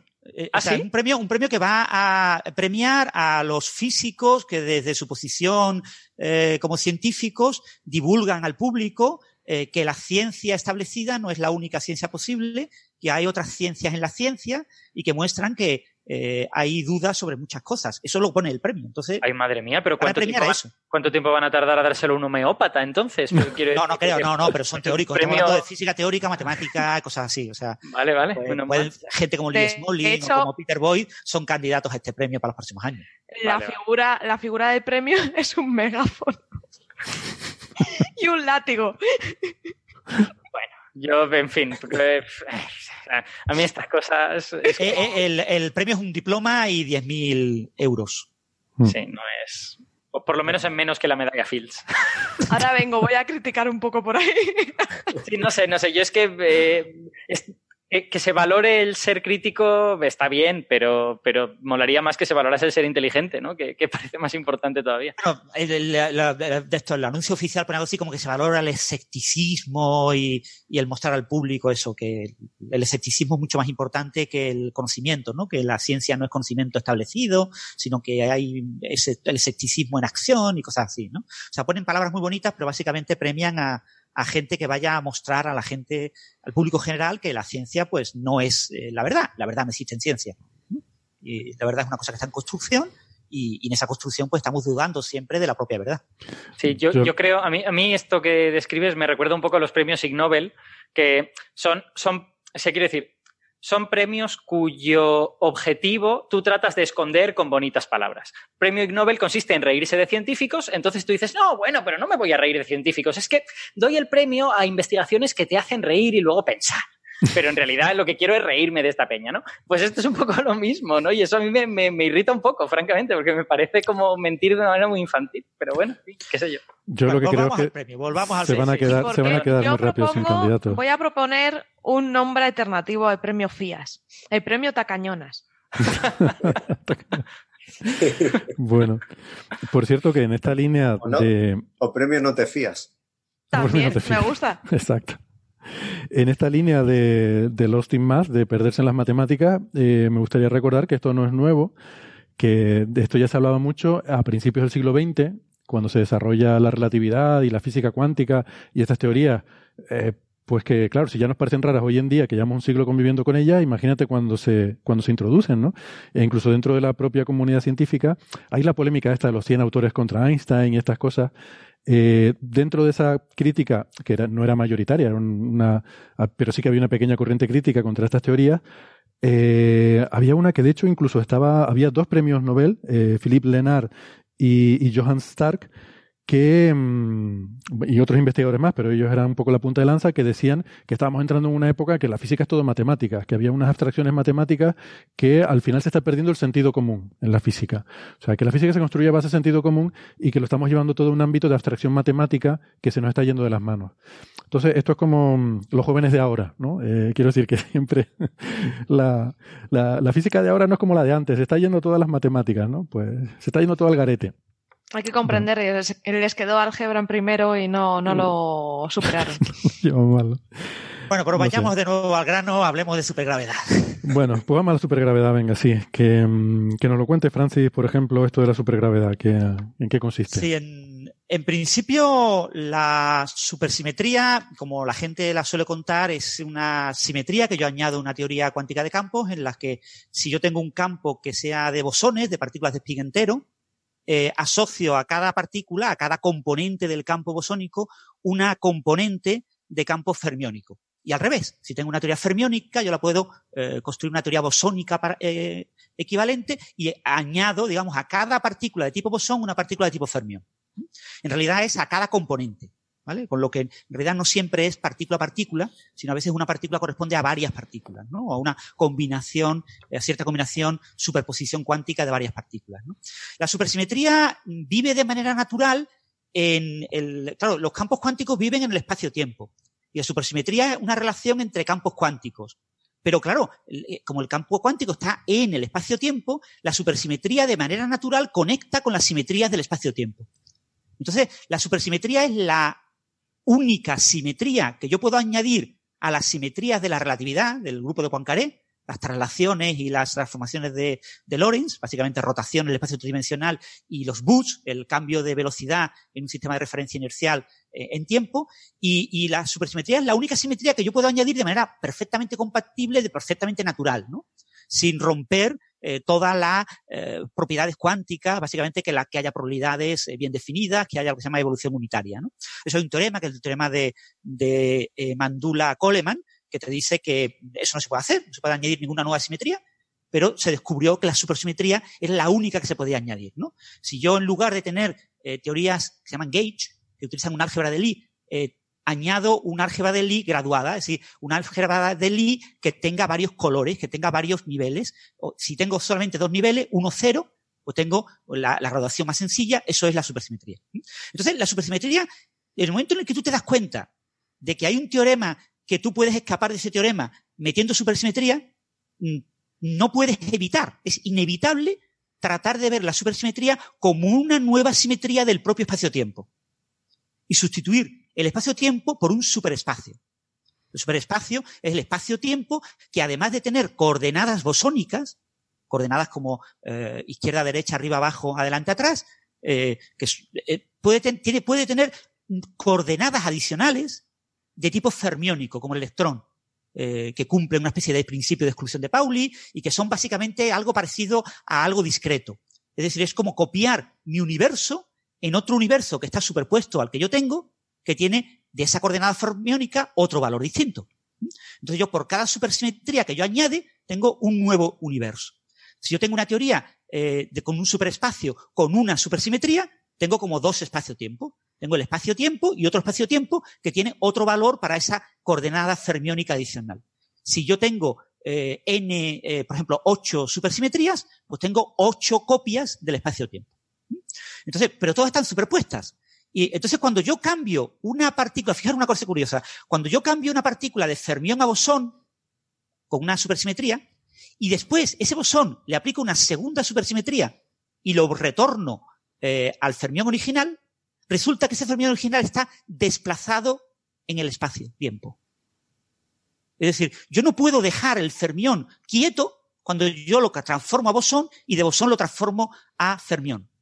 Y da la casualidad de que la supersimetría se comporta como la raíz cuadrada de una traslación en el espacio-tiempo. Acordaros de la, idea de los fermiones, la idea de Dirac. Cuando eh, Dirac introduje la ecuación de Dirac para el electrón, básicamente lo que se da cuenta es de que la eh, ecuación de Schrödinger en versión eh, relativista más natural, que se llama la ecuación de Klein-Gordon, tiene un problema y es que me da soluciones de energía positiva y energía negativa. Y tiene una segunda derivada en tiempo. Si yo quiero construir una teoría con una única derivada en tiempo, tengo que aplicar algo así como la raíz cuadrada de la teoría de Klein-Gordon. Entonces, la ecuación de Dirac es, grosso modo, es una raíz cuadrada de esa eh, teoría. Entonces, lo mismo pasa con las traslaciones. Yo una traslación en el espacio-tiempo le puedo hacer como el operador raíz cuadrada, un operador que aplicado dos veces me da una traslación y resulta que ese operador es el operador de supersimetría. Entonces, la supersimetría cuando nace, de manera supernatural, está relacionada con el espacio-tiempo.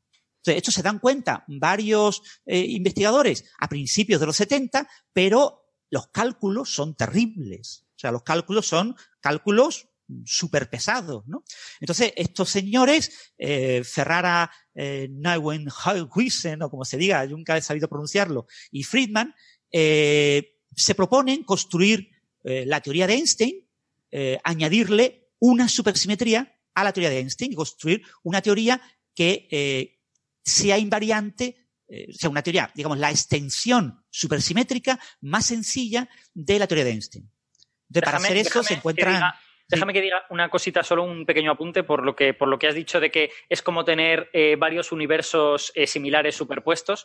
Eh, nuestros oyentes que no se crean que esto es cosa de como de universos paralelos ni cosas de estas, sino que es literalmente como si tuvieras varios espacios-tiempo superpuestos, pero las partículas que hay en cada uno pueden interaccionar y tú las puedes ver y puedes chocar con ellas o no, dependiendo de las interacciones que tengas. O sea, digamos que es formalmente como eso, pero en la práctica tú podrías estar interaccionando con esas partículas, no, no pasaría nada. Sería Sí, como... Porque los fermiones y bosones normales que conocemos interactúan con los fermiones y bosones supersimétricos, ¿no? Exacto. A no ser que tú hagas algo explícito para que esa interacción no exista, que, que a lo mejor lo puedes hacer, pero en general no. ¿Y Sí, qué, en cuántica sentido- las cosas son como esquizofrénicas, ¿no? Entonces el, el- el- el fermión y el bosón normal y corriente de una teoría no supersimétrica, cuando le añadimos la supersimetría, es como si de vez en cuando él no supiera muy bien si es supersimétrico o no, dónde está. Y Mm. entonces, como de manera eh, espontánea, fuera como cambiando su identidad.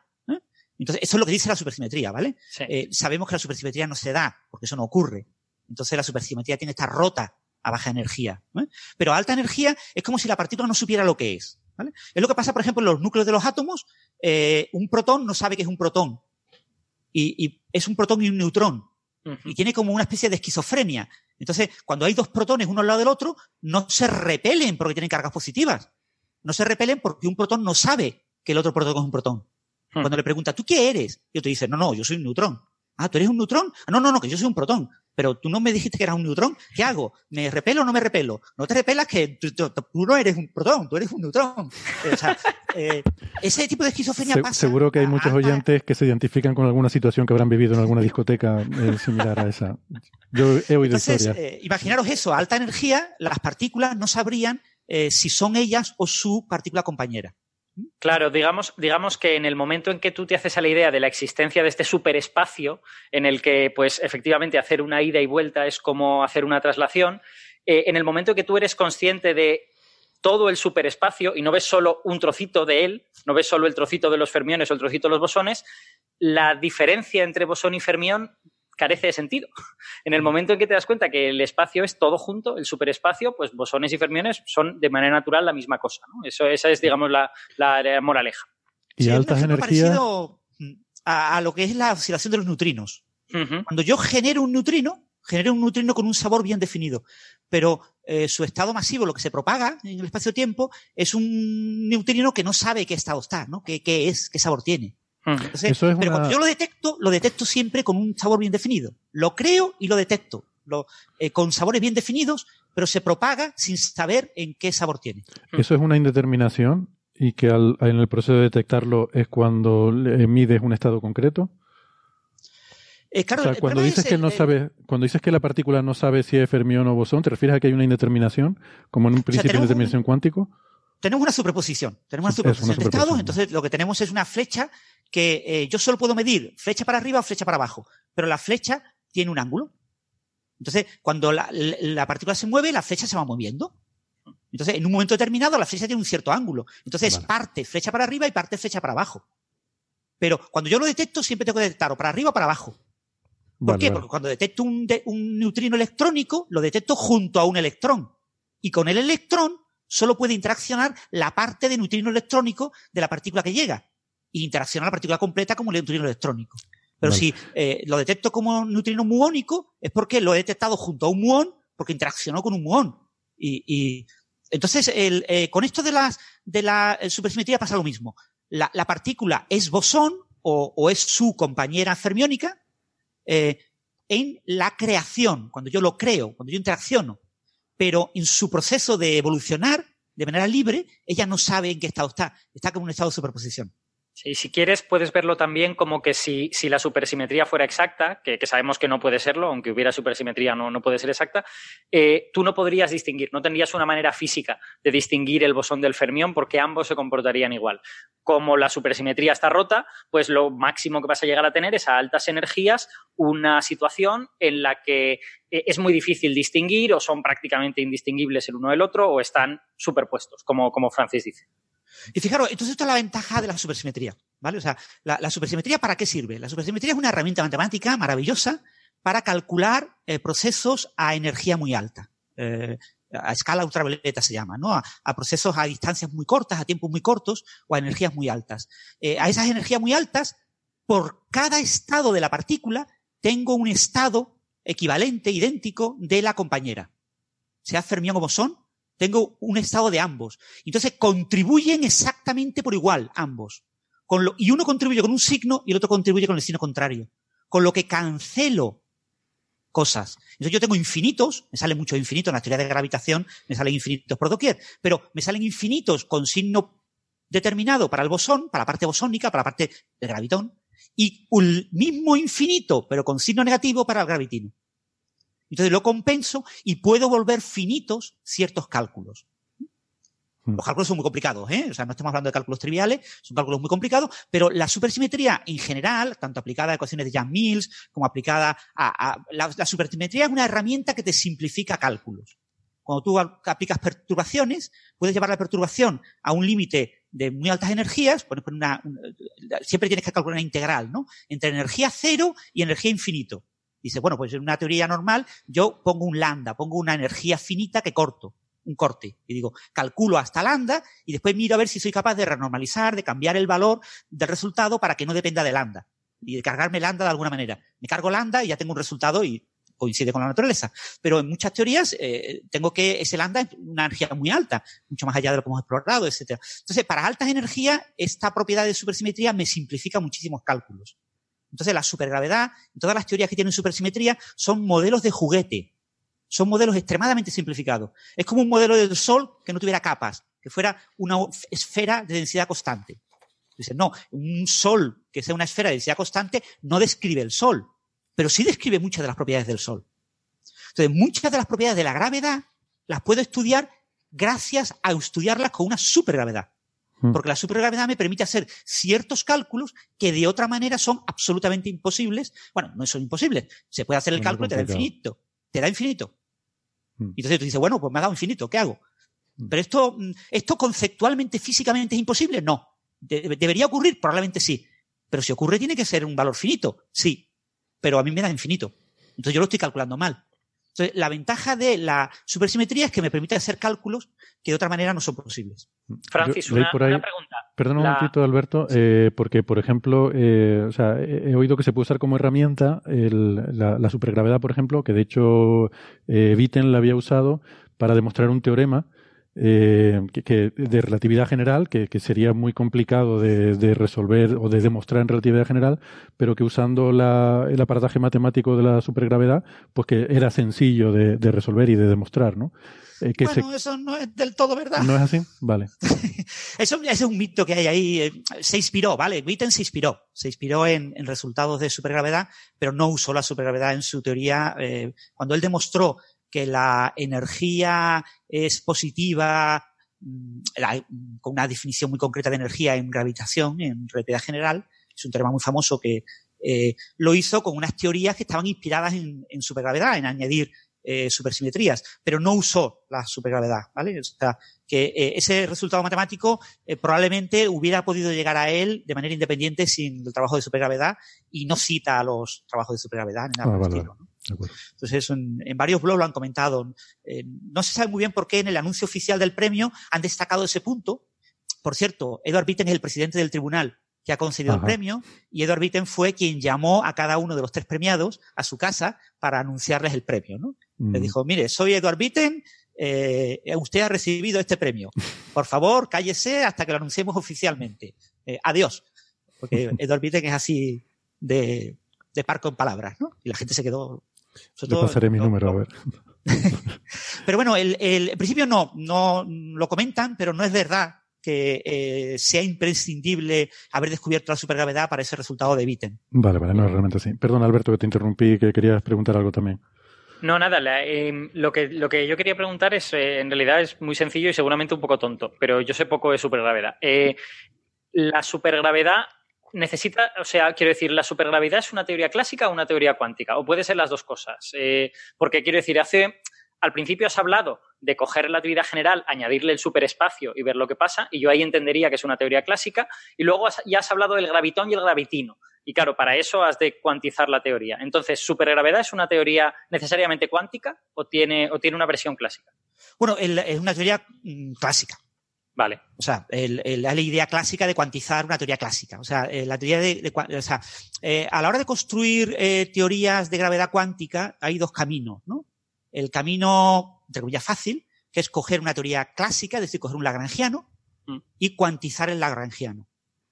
Y eh, el otro camino, el camino difícil, que es tratar de inferir propiedades genéricas de una teoría cuántica y en función de esas propiedades genéricas construir un, espacio de Hilbert de estados eh, y a partir de ahí eh, construir una matriz scattering y construir una teoría cuántica. Este es el camino difícil, que es el que ahora está muy de moda y se está trabajando. La teoría de la supergravedad es un camino clásico, el camino de toda la vida. Construyo una teoría clásica a la que le añado una serie de campos clásicos, que son los campos fermiónicos, entonces yo añado un conjunto de campos muy concretos, ¿no? En concreto se añaden eh, 2 elevado a 8 al número de... super- Tú puedes añadir más de una supersimetría, ¿vale? O sea, igual que tú tienes en el espacio normal eh, tres orientaciones espaciales, delante, atrás, derecha, izquierda, arriba, abajo, tú puedes añadir una supersimetría, o dos, o tres, o cuatro, depende, ¿vale? Depende de la teoría, ¿no? En cuatro dimensiones, a la gravedad de Einstein, tú le puedes añadir eh, una supersimetría, dos supersimetrías, cuatro o ocho. Si tú añadieras más de ocho supersimetrías, aparecerían partículas con spin mayor de dos. A nivel clásico, ¿eh? A nivel clásico. Sí, sí, sí. Entonces, eh, eh, creemos que no existen partículas de, con spin mayor que dos, porque eso nos complica. eh, la, la noción de espacio-tiempo como subyacente a los campos requiere que el spin de lo que representa el espacio-tiempo sea máximo. Vale. Eh, y que los campos tengan spin menor que, el, que ese máximo. ¿no?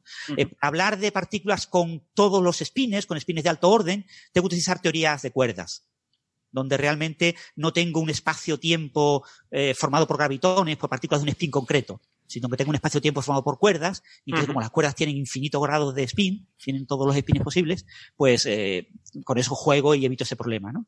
Entonces, en, en supergravedad, claro, si la supergravedad fuera una teoría física, que es lo que pensaba Hawking eh, en varios libros lo- a principios de los 80, eh, lo comentó, como en su breve historia del tiempo, que lo menciona, eh, solo admitimos una única supersimetría. ¿vale? Hmm. O sea, sería la, la gravedad, la supergravedad en cuatro dimensiones eh, con una supersimetría, n igual a 1. Pero desde el punto de vista matemático, para simplificar cálculos y para simplificar todos los cálculos que yo necesite, lo que yo necesito es una teoría que tenga cuantas más supersimetrías yo me pueda permitir. Entonces, la teoría más bella, más sencilla, es la que tiene ocho supersimetrías. Entonces, la, la teoría con ocho supersimetrías, que es parecido a una teoría de Jan Mills con cuatro supersimetrías, son modelos de juguete, pues sabemos que no se pueden dar en la naturaleza. ¿Y por qué, por qué no? Por que- cada partícula tendría que haber ocho partículas. Ya, bueno, pero ya puestos a romper la supersimetría, Entonces, bueno, rompes, eh, rompes eh, una, el- rompes ocho. eh, esto, es un- esto tiene como un espectro de partículas, ¿no? Eh, por el gravitón, yo tendría ocho gravitinos. Ajá. Hay un gravitino por cada supersimetría. Hmm. Después, esto es una- la, la regla del binomio, el triángulo de Pascal. ¿Os acordáis, no? Lo de el 1, 2, 1, eh, 1, 3, 3, 1, pues el, en el, para 8 es, eh, ¿cuánto es? Es eh, 1, 8, 28, 56, 70. Vale. Entonces, la teoría n igual a 8 de supergravedad tiene un gravitón, 8 gravitinos, 28 gravifotones, partículas de spin 1 asociadas a la gravedad, Ah. 56 gravifermiones, partículas parecidas a los quarks o los, o, o los leptones o los electrones, pero que son asociados a la gravedad, y 70 campos escalares, graviescalares. Entonces, y lo más natural es que todos tengan, no tengan masa. Entonces, hay que romper la supergravedad para darles masa. Y ahora tienes que darle masa a todas esas 256 partículas, que es una barbaridad. Eh, son 256 estados, con nombre de partículas serían 128. Pero bueno, son muchísimas partículas que no vemos. O sea, Ya. obvio que no existen, ¿no? Entonces, eh, eh, eh, esa teoría mm, se descarta fácilmente. Además, es extremadamente bella, extremadamente sencilla y es incompatible cuando empiezas a hacer cálculos con muchas de las cosas que tú esperas de una teoría de la gravitación compatible con la teoría de Einstein, ¿vale? Cuando empiezas a calcular potenciales de Newton y cosas así, te aparecen correcciones que ya podemos descartar. Lo que no podemos descartar es el caso de una única supersimetría. La teoría n igual a 1. Entonces, la teoría eh, con una única supersimetría, la supergravedad que tiene una única supersimetría en dimensión 4, es un bicho extremadamente exótico. Lo que pasa es que es un bicho tan exótico que se parece muchísimo a la teoría de Einstein. Y al parecerse tanto a la teoría de Einstein, básicamente mete un gravitón y un gravitino. No mete nada más. El gravitino podría ser un candidato a materia oscura, pero tiene que ser, tiene que estar súper rota para que el gravitino tenga una masa enorme, Porque como tengo una masa relativamente baja, domina el universo primordial y el universo primordial no evoluciona. No hay fondo cósmico microondas ni nada por el estilo. Es que te domina. Entonces eh, tienes que mm, ponerle una masa muy grande desde el principio. Cuando se separa la gravedad del resto de las fuerzas, Mm. eh, en un periodo preinflacionario. Entonces, es una, es una teoría que nos gusta mucho, pero bueno, se está buscando, Pero para, para que tenga esa masa tan alta, eh, lo que debería ocurrir es que la supersimetría, la única supersimetría que tienes ahí, esté rota a una escala muy alta, ¿no? Eh, Exactamente, a una escala de energía muy por encima de la escala inflacionaria. bueno, pues quiero decir, eso es algo pensable, ¿no? Podrías. es algo pensable. Claro. Después, el problema que tiene la supergravedad con una única supersimetría es que es una teoría súper fea, tan fea como la gravitación de Einstein, o tan bella como la gravitación de Einstein, depende de tus gustos, ¿no? Y entonces, con todos los cálculos, tiene las mismas divergencias que la relatividad general. A la hora de cuantizarla, Sí. claro. A la hora de cuantizarla, Mm. donde diverge la gravitación general, diverge esta teoría. Ya. Entonces, eso indica dos cosas. Una, estamos hablando de régimen perturbativo. Quizás algún día un joven físico descubra cómo tratar y lidiar esta teoría en un régimen no perturbativo y logre hacer cálculos finitos en ese caso. Pero lo que se cree es que eso va a ser tan difícil como hacerlo con la gravitación de Einstein. Probablemente este joven futuro español, receptor del Nobel, eh, pues acabe haciéndolo con la teoría de Einstein. ¿no? Sin embargo, con, con ocho supersimetrías, que es el máximo en cuatro dimensiones, la teoría mm, aguanta bastante. O sea, eh, Green los padres de la teoría de cuerdas, a principios de los 80, pensaban que divergería en el, a dos lazos.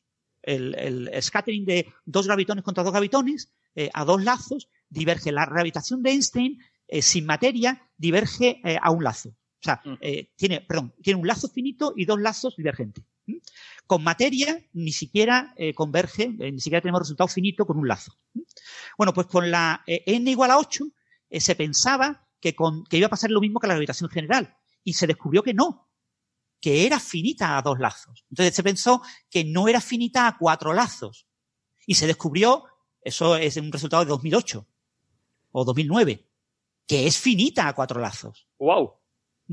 Y, y la dimensión crítica, eso se calculan, son eh, renormalización dimensional, pues de jugar con el número de dimensiones del espacio-tiempo, fuera un objeto continuo, y así regularizo los términos, porque el gran problema de, la, de las divergencias en teoría cuántica de campos es la, el hecho de que las interacciones son puntuales. ¿eh? Hmm. Dos partículas chocan en un punto, los diagramas de Feynman, ¿no? Eh, eh, claro, pues yo tengo una manera de romper ese objeto, ¿no? Que no haya un punto, que haya toda una región, en la que yo pueda, pues, darle la vuelta, ¿no? Y hacer un pequeño, un pequeño rodeo, ¿no? Eso con teoría de cuerdas es obvio que ocurre, porque las cuerdas son cuerdas, ¿no? O sea, no hay puntos. Las interacciones son completamente suaves, ¿no? Son hojas del mundo. Pues en, aquí se puede jugar de esa manera y se descubrió que era finita a cuatro lazos. Entonces se conjeturó que era divergente a cinco lazos. Y ahora se ha publicado el año pasado que es convergente a cuatro lazos. Ah, perdón, a cinco lazos. Oh. Ese es el gran resultado del año pasado que ha hecho que estos señores reciban el premio Brexo este año. Un resultado que no lo han hecho ellos, pero que se han ya, hecho ni siquiera con la teoría que ellos propusieron, porque ellos propusieron la supergravedad con una supersimetría. La supergravedad con ocho supersimetrías es de otros señores, pero ellos son los padres de la supergravedad. Y está de moda la supergravedad porque es finita a cinco lazos. Pero ahora, ahora viene la pregunta, que es, ¿alguien concibe que sea finita a todos los órdenes? Claro, eh, ese es el milagro que mucha gente espera. Ja. Sí. O sea, hay un grupo de gente que está trabajando intensamente en lograr finitud a todos los órdenes. Hay un teorema, bueno, un teorema, una conjetura de que a siete lazos no va a ser eh, convergente. Pero, Francis, lo, lo pero, más sorprendente. perdona, te, te entendí mal antes cuando dijiste que, eh, o por lo menos eso entendí, que, eh, o sea, con más de dos supersimetrías, estas teorías con más de, esta supergravedad con más de dos supersimetrías, eh, produce correcciones que no son compatibles con relatividad general. O sea que prácticamente las podemos descartar observacionalmente, ¿no? Claro, claro, como teorías eh, para explicar el universo, las podemos descartar. Ah, vale. Es que, Pero con, es que teorías- con todo este discurso parece como que, que son muy molonas y que tienen muchas cosas buenas, pero claro, Claro, pero es que tienen cosas buenas, porque son teorías que me permiten entender la gravedad en un régimen en el que normalmente no la entiendo. Y me permite observar nuevas simetrías de la gravitación, que sí, dependen de la existencia de supersimetrías, pero que después yo puedo quitarle la supersimetría. Fijaros una cosa muy curiosa. Uno de los resultados más interesantes de, que se ha publicado a principios de este año es el tema de calcular eh, las ondas gravitacionales producidas por dos agujeros negros que rotan uno alrededor del otro. Hay dos aproximaciones básicas. Eso es el inspiraling, ¿no? Antes de que se eh, unan formando el merger, ¿no? Eh, que eso requiere relatividad numérica. Pues en la parte eh, de las primeras ondas gravitacionales, la parte primera que se ve cuando uno ve una onda gravitacional de la colisión de dos agujeros negros, se suele calcular en el régimen post-newtoniano. ¿eh? Yo no uso la relatividad general, sino que asumo que los agujeros negros son puntuales. Son partículas puntuales y calculo las ondas gravitacionales producidas por dos partículas puntuales. Al ser puntuales, me degeneran muchas de las cosas de la relatividad general y acabo teniendo un régimen post-newtoniano. Pero hay otro régimen, que es el régimen post-minskoniano. El post-newtoniano eh, depende de eh, la eh, constante de gravitación universal, ¿no? Eh, La constante de Einstein, eh, o la constante de Newton, es potencia de la constante de Newton. Son correcciones a nivel de potencia de constante de Newton. Eh, pero el post-minskonskiano eh, son correcciones sumando infinitas términos en, en- son correcciones en inverso a la distancia. En 1 partido R cuadrado, en 1 partido R cubo, en 1 partido R 4. ¿eh? O sea, otra manera de sumar. Bueno, pues las correcciones por newtonianas se pueden calcular, fijaros, se pueden calcular cogiendo dos gravitones que chocan a nivel cuántico en una teoría con en 8 supersimetrías. Una supergravedad n igual a 8 me permite calcular una colisión. Claro, el resultado depende de la constante de Planck y depende de las supersimetrías. Pero obtenido ese resultado, yo le puedo quitar la parte de Planck y le puedo quitar la parte de supersimetría y lo que obtengo es una fórmula clásica. Y esa fórmula coincide con los cálculos post-newtonian- post-minkownianos, post-minkowski, de, de, que se están publicando. Entonces, tengo una herramienta para calcular eh, producción de ondas gravitacionales en relatividad general basada en calcular colisiones de gravitones en una supergravedad n igual a 8. Qué gracioso. Pero, sé que es una teoría que no es correcta en el sentido que no describe la gravedad, pero la puedo usar para hacer cálculos de cosas que sí, que sí son reales. Claro, o sea, la- la- las teorías de juguete me permiten entender las teorías de verdad. Entonces, la- las teorías de juguete son teorías que tienen muchísimas simetrías. Son súper maravillosas, tienen cantidad de juego para que yo me pueda mover de un sitio a otro. Uy, por aquí voy, pero no, me voy a chocar con una pared. ¿Pero cómo hago? Pues me muevo hacia la izquierda y veo una puerta, me meto por la puerta. Ahora me encuentro otra pared, pero me muevo a la derecha y encuentro una ventana. O sea, las teorías que tienen muchas simetrías, que tienen mucho juego para poderte mover y irte moviendo de un lado para otro, te permiten hacer un baile en la discoteca e ir llegar a la barra esquivando a todos los que te encuentras en medio, ¿no? La- las teorías que tienen pocas simetrías, eso es imposible, porque la- la- la- si no tienes simetrías te queda un único camino, ¿sabes? Eh, Tienes que ir con las orejeras, como el burro, y, y vas directo contra la pared, y, y de ahí cuesta mucho trabajo moverte, ¿no? Entonces, lo bueno de, la, de todas, eh, cuando tienes muchas simetrías, es que después las puedes quitar. Tú calculas el resultado y después quitas cosas. Y, y- y eso es una herramienta de cálculo maravillosa que, que va a dar mucho juego en, en muchos cálculos. Por ejemplo, la teoría de, de José Edelstein de la inflación geométrica, los cálculos, cuando uno ve lo que han hecho, uno se queda completamente pasmado de la barbaridad. O sea, calcular las anisotropías eh, en el fondo con mis microondas usando esa teoría parece algo absolutamente imposible. Pero lo mismo, lo mismo, eh, metiendo supersimetrías de alguna manera elegante, eh, se puede puentear las enormes dificultades en apariencia que se van a obtener. Buscarle ahí algún recoveco. Muy bien. Entonces, e- esa es la ventaja de estudiar este tipo de teorías, ¿no? O sea, eh, eh, estudiar la matemática de las cosas sencillas me ayuda a entender las cosas complicadas, porque muchas veces las cosas complicadas no son tan alejadas de lo sencillo, ¿eh? Ujú. sino que lo que los aleja de lo sencillo son pequeñas correcciones. Lo que pasa es que yo no las veo, yo no veo que es una cosa sencilla corregida. Tengo que primero entender muy bien las cosas sencillas y que, y que eh, eh, los avances en la finitud de la teoría en igual, de la supergravedad en igual a 8 están costando décadas. O sea, no es una cosa que penséis que es trivial y que, que el cálculo este de cinco lazos eh, eh, a lo bruto eran como mm, trillones de diagramas de Feynman lo que había que evaluar. Pero con la elegancia de usar todas esas simetrías se reducían a unos cientos de miles. Cientos de miles de diagramas de Feynman para, eh, con gravitones, que no son tan sencillos como los, por ejemplo, de, de quarks, ¿no? Pero aún así eh, se ha podido hacer el cálculo. Entonces, eh, pero se espera que sea, eh, la, la opinión de mucha gente es que, o sea, de todo el que no trabaja en esto, la opinión oficial del que no trabaja en este tipo de cálculos es que esta teoría es divergente a siete lazos. Y que nos vamos a enterar, lo vamos a, cuando se calcule a seis lazos eh, o a siete lazos. Y cuando se calcule a seis lazos puede costar unos 10 años y a siete lazos puede costar unos otros 10 años más. O sea, que vamos a estar todavía décadas. Por eso mucha gente no está trabajando en esto, ¿no? De todas maneras, Héctor, eh, míralo también de la siguiente manera. Después de tantas décadas de enfrentarte a teorías de gravedad, tratar de cuantizarlas y encontrarte con eh, divergencias y más divergencias y más divergencias imposibles de renormalizar, imposibles de curar y tal, que encuentres una teoría, por mucho que sea no realista, todo, eh, que no se parezca al universo en el que vivimos demasiado, en el que te encuentres cosas finitas una y otra vez, incluso esperes divergencias y te encuentres que no las hay, eso es súper interesante. O sea, te- tienes la sensación de estar recorriendo un camino que te puede llevar a entender por qué las divergencias sí existen en la, en la teoría que tú quieres estudiar y a lo mejor, pues como dice Francis, una manera de, de intentar soslayar esos problemas. ¿no?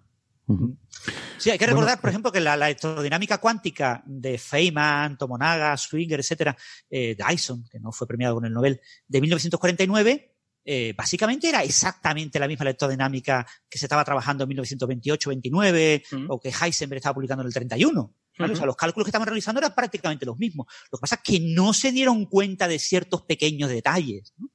Que el renormalizar, una vez que te lo cuentan y lo, y lo asimilas, la renormalización dimensional de Dyson del 48, pues es clave después en todo el desarrollo de diagramas de Feynman, del propio Feynman. La visualización de los diagramas perturbativos de Feynman era muy clara para ver cómo había que renormalizar. Pero sin esa herramienta tan bella para ver la estructura de lo que estás calculando y poder ver cosas que normalmente no se ven, eh, era imposible ver que era una teoría renormalizable.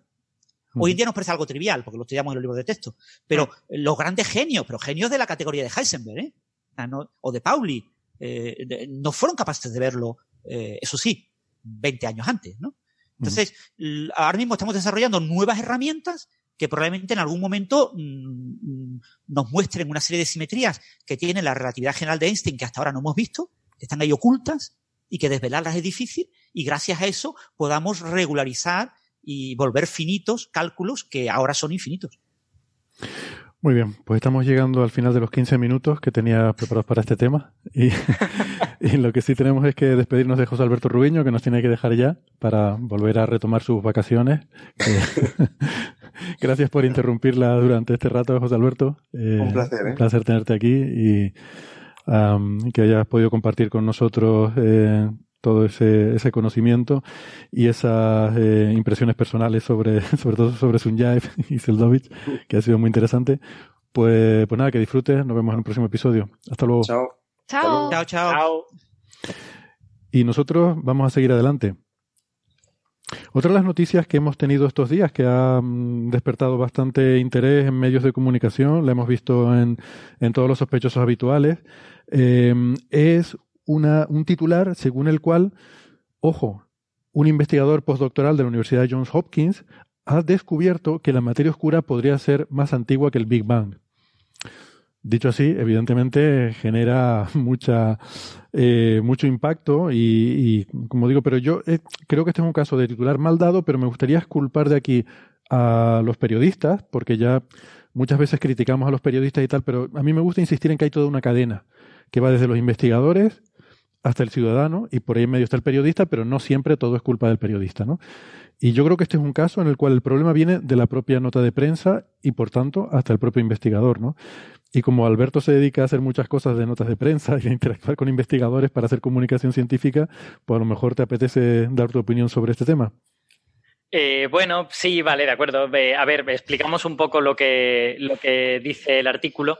Básicamente, eh, este señor lo que ha hecho es, bueno, es, es, un solo señor, esto para empezar, no, no, aquí no hay decisiones consensuadas, es un señor hablando con el gabinete de prensa de, de su universidad. Y, y además eh, yo añado un postdoc, o sea, que ni siquiera es que sea el pope, o sea, aquí no es que Abraham Loeb ha dicho que no sé qué, ¿no? Esto es un, un postdoc que ha dicho, eh, está, están equivocados todos los científicos que han mirado esto, no se han dado cuenta de este detalle, que yo soy muy listo y sí me he dado cuenta. Que yo cuando... Pero, esas cosas siempre me rechinan mucho a mí.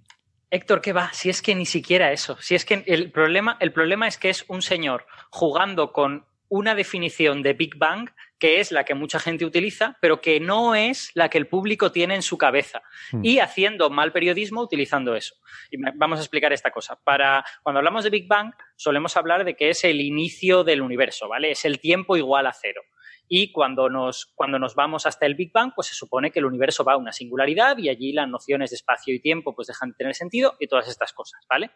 Pero el problema es que hay una parte de la comunidad sobre todo los más de física de partículas como yo, que consideran que lo que llamamos Big Bang debería ser el momento en el que aparecen en el universo las partículas actuales, lo que se llama a veces el Hot Big Bang, el Big Bang caliente o el momento del recalentamiento que hemos, que hemos comentado antes. Hmm. Entonces, hay gente, sobre todo en mi campo, pero también en otros, que dicen que el Big Bang es eso.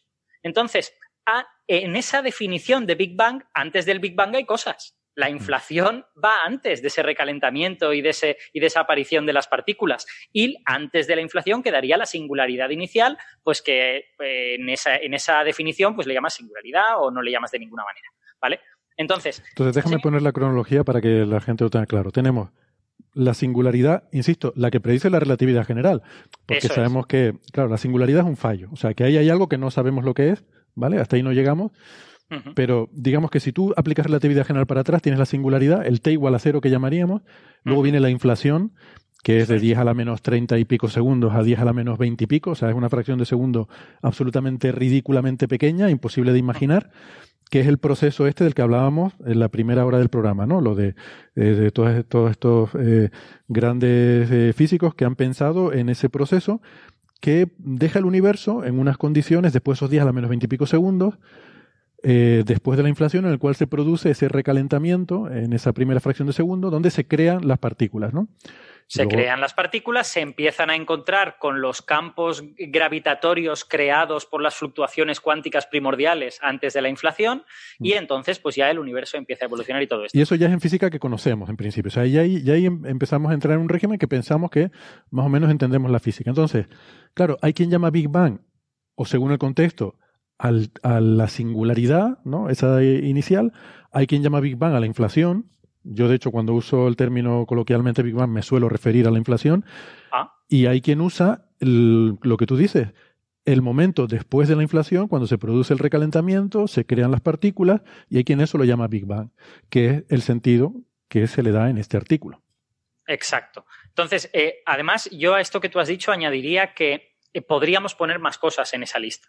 Quiero decir, antes de la inflación podríamos tener gran unificación, antes de la inflación podríamos tener unificación entre las tres fuerzas y gravedad. Lo que pasa es que como todo eso es eh, especulativo y todo esto, pues muchas veces no se pone en la lista. Como la inflación, pues sí que está sí que tiene consecuencias observables que hemos visto y tal, pues lo reducimos a estas tres cosas y ya está. Pero podríamos poner más.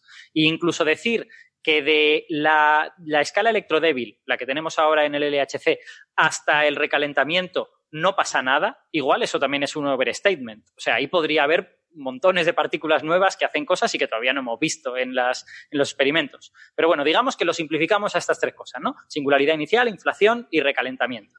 Entonces, ¿qué es lo que ha hecho este señor de la Universidad de Johns Hopkins? Bueno, pues ha generado, ha, ha inventado un modelo de materia oscura en el que la Espera, materia oscura... Vamos a decir el nombre, que se llama Tommy Tenkanen, de, de la Universidad de John Hopkins. John. Sí, efectivamente. Tiene, tiene nombre de ser eh, finlandés, probablemente, con, con ese nombre. Eh, bueno, pues lo que ha hecho es eh, inventar un modelo de materia oscura en el que la materia oscura aparece durante la inflación. O no, recuerdo si durante o un poquito antes de la inflación. Esto, pero vamos, en cualquier caso, aparece antes del recalentamiento. Por lo tanto, antes del hot Big Bang y de una de las posibles definiciones de Big Bang. Y este señor, ni corto ni perezoso, pues se va ahí a su gabinete de prensa y le dice, oiga, tengo una teoría en la que la materia oscura aparece antes que el Big Bang. Claro, los del gabinete de prensa no entienden nada, se creen que el Big Bang es la singularidad y dicen, oh, cosas antes del Big Bang, esto es fantástico, esto es la leche. Y lo publican y pues, la mayor parte de la población que no está pensando en el hot Big Bang, sino que está pensando en la singularidad inicial, pues también se ve engañada por todo esto. Y a mí me llama la atención que la nota de prensa tiene varias declaraciones de este señor en donde no hace ninguna intención de matizar. Ninguna, ¿eh? Siempre dice, no, no, claro, porque como esto se genera antes del Big Bang, es que, claro, es antes del Big Bang y es muy interesante porque es antes del Big Bang. A mí me parece eh, unas, unas, un- una voluntad de intoxicación por parte de este señor o, o por parte del periodista que haya recortado sus declaraciones, pero sospecho que va a ser por parte de este señor, me parece una voluntad de intoxicación bastante, no sé, bastante reprobable, en mi opinión. A mí Candidato a que, premio sí.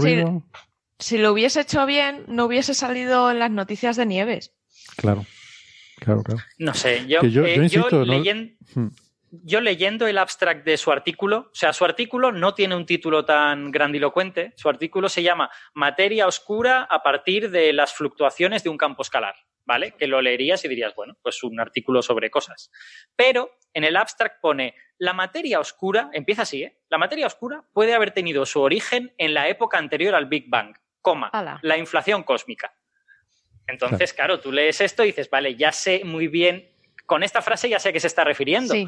pero el público no va a leer tu abstract. Y a mí me parece extremadamente deshonesto hacer tantísimas menciones a no, no, antes del Big Bang, antes del Big Bang, y no hacer ni siquiera una mención a no, está, el Big Bang para mí es esta cosa. Porque la nota es. de prensa no pone esa aclaración. Esa, esa nota, esa aclaración que tú dices que, que está en el abstract del artículo científico, dice el Big Bang, coma, la inflación cósmica. Eso no aparece en la nota de prensa.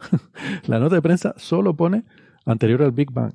Así es. Por eso pregunto, candidato a premio ruido, porque aunque no sea muy dañino ni muy tal, parece como que hay cierta voluntad, ¿no? De, Sí, sí, engañar. hay... Sí, Bueno, en yo mi lo opinión, incluyo y en mi opinión ya- es mala intención. Ya votaremos, a ver. Vale, eh, yo te decía lo de mm, esto que los otros lo habían hecho mal porque aquí cita en la nota de prensa de la universidad, cita unas declaraciones suyas que dice em, que... em, ah, no, bueno, no son, no son declaraciones textuales, pero lo pone la nota de prensa que, como decimos siempre, debe estar consensuada con el investigador. En todas partes que yo conozco, lo normal, cuando se hace una nota de prensa no se hace a traición, sino se hace eh, en connivencia con el investigador. Y dice... Aunque la idea de que la materia oscura existiera antes del Big Bang no es nueva, otros teóricos no han sido capaces de eh, hacer cálculos que apoyen la idea. El nuevo estudio muestra que los investigadores pueden haber em, overlooked, pueden haberse, se les puede haber pasado la, eh, el escenario más sencillo. Que yo, este tipo de frases a mí de, Yo me he dado cuenta de algo que los demás se les ha pasado por alto. Además, la explicación sencilla, ¿no? Es decir, no, es muy sencillo, yo me he dado cuenta. Se ha venido muy arriba. Sí, es que de verdad me, me molestan este tipo de... Y de hecho no suelen ser eh, precisamente indicativos de buena investigación, eh, No. este tipo de, de enunciados.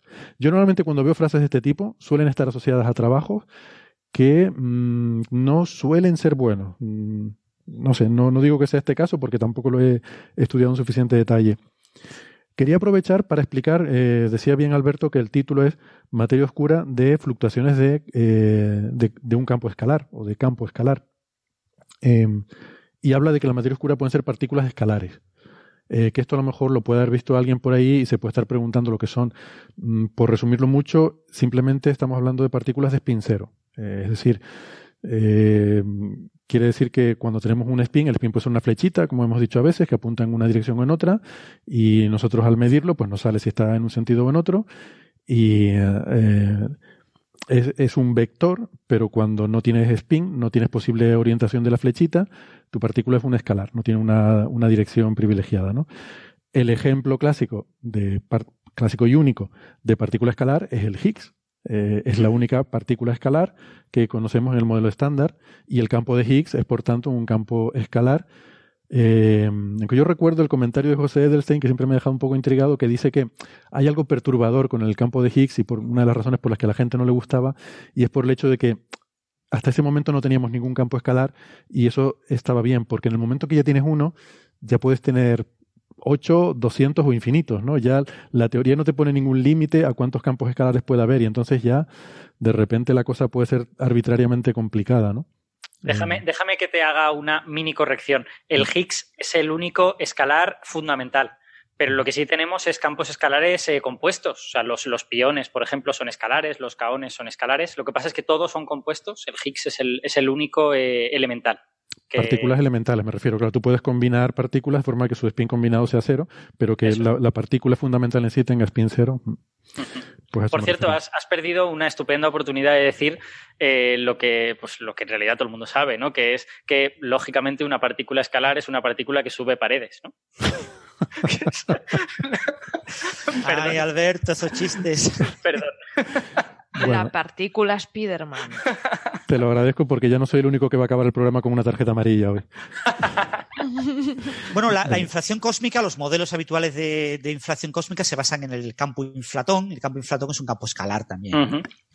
Eh, algunos modelos, como la teoría de Starobinsky o las propuestas de José Edelstein, que lo volvemos a mencionar, eh, son eh, propuestas geométricas en las que es una modificación de la gravitación de Einstein, añadiendo términos al lagrangiano, lo que explica la inflación, pero los modelos habituales de Lin, de Guth, etcétera, la mayoría de los expertos, eh, son eh, modelos que se basan en un campo escalar. Entonces, tú puedes meter otro campo escalar que sea el responsable de la materia oscura y que eh, actúe, digamos, que se excite eh, en paralelo o, acoplado y, eh, durante la inflación cósmica y que por lo tanto dé como resultado eh, una materia oscura que tras la inflación cósmica, tras el recalentamiento, cuando la energía del campo inflatón se pasa a las partículas y las excita, pues quede desacoplado del resto de las partículas de, de la materia bariónica, de la materia que observamos normalmente. Con lo que hay un desacoplamiento muy temprano de la materia oscura y de la materia bariónica.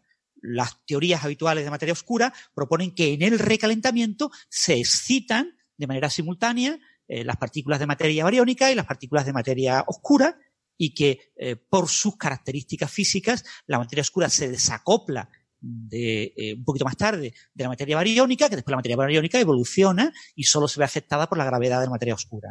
Aquí hemos puesto el desacoplamiento de materia bariónica y materia oscura un poquito antes, durante la inflación cósmica. Muy bien, eh, pues nada, ese es el tema. ¿Alguna cosita más sobre esto? Bueno, comentaros que este, un postdoc se leyó, defendió la tesis en el 2016, eh, finlandés, y que está ahora ahí en Estados Unidos, la Johns Hopkins, y que tiene un blog, tiene un blog eh, en finlandés, lo que pasa que yo, bueno, yo lo puedo leer gracias al traductor de Google, y, y por lo que leo es un blog colaborativo con varios colegas, eh, parece ser que es bastante crítico con la situación de los postdoctorados en, en el mundo y, y, bueno, parece más de sociología de la ciencia que de las propias contribuciones, ¿no? Por lo menos no- ni siquiera tiene una entrada en su blog sobre su último artículo. Sobre su último De artículo, hecho, Curioso. los que han dado el premio a Sabine eh, se plantean que el siguiente premiado sea este muchacho. Yo, yo insisto, se van a quedar sin candidatos premiables muy rápido, ¿eh? El premio premio FIAS, ya sabes. El premio a los tacañones, bueno. De todas formas, lo- los premios generan gente que, que cambia sus discursos, ¿no? O sea, Hmm. gente que dice, uy, hay un premio muy interesante, hay poca gente, mm, candidatos firmes, eh, me posiciono con una postura radical, eh, no existe el universo, y, y vendo unos cuantos libros y si tengo éxito, pues me llevo el premio. Sí, es verdad, eso me recuerda cierta historia que leí una vez sobre que en el Reino Unido habían hecho un estudio sobre la calidad de los departamentos de investigación en las universidades y llegaban a la conclusión, ¿no? con una cierta métrica que empleaban, de que menos del 40% de los departamentos eh, eran eh, llegaban a la categoría de aceptable eh, su investigación y mm, eh, el gobierno adoptó esa métrica para evaluarlos y al cabo de cinco años el 80% de los departamentos cumplían la métrica. Entonces, efectivamente, la- las sociedades tienen una capacidad de adaptación tremenda a cual sea, cualquiera que sea el criterio que tú pongas para premiarlos, ¿no? Sí. Bueno. A la gente le gusta recibir premios, en definitiva. Exactamente. Sí, eh, Sí. El blog de este hombre se llama, traducido al español eh, por Google, eh, Academia de Infantería, pero yo creo que debe ser la traducción eh, algo así como la infantería de la academia, ¿no? Ah, vale. Los combatientes de la academia. algo así. Seguro, seguro que, que es muy divertido el, el título y, y el contenido interesante. Bueno, todo ese tema, efectivamente, pues muchos de nuestros oyentes le- les interesa, ¿no? O sea, aquí no solemos hablar de eso porque pues, habrá mucha gente que lo encuentre aburrido, pero es una problemática muy, muy importante porque la, la estructura del, en fin, de, de, la, la jerarquía científica es muy piramidal. O sea, hay eh, mucha gente en, la, en, la- en los niveles de predoc eh, que entran a hacer un doctorado. Luego hay menos que acaban el doctorado. Hay en la carrera postdoctoral, según vas avanzando, cada vez hay menos. Ahí es donde se empiezan a caer las mujeres también, eh, muy rápidamente, en- según avanza por la carrera eh, postdoctoral. Y luego ya mm, al estatus senior eh, ya hay muy pocos y luego de ahí para arriba catedráticos, etcétera, poquísimos, ¿no? Entonces, claro, hay un efecto de selección eh, brutal de, de una capa a otra. En fin, eso daría para de- dedicarle un especial algún día a hablar de la sociología de la ciencia. Y hay mucha selección sesgada. ¿eh? Claro. Eh, además, en cuanto tú pones criterios, es imposible definir criterios em, que realmente puedan ser objetivos y que puedan de alguna forma acomodar lo que uno entiende intuitivamente por lo que debe ser eh, buena investigación o lo que deben ser las buenas habilidades de, un investigador. Es, es complicadísimo. Es un tema que yo en esas cosas soy partidario de que lo mejor es ser subjetivo eh, definir un tribunal, que alguien tenga la responsabilidad de decir este es el tribunal y esas personas tienen responsabilidad individual de hacer un buen trabajo y ya está. Porque, en fin, es otra discusión para otro día.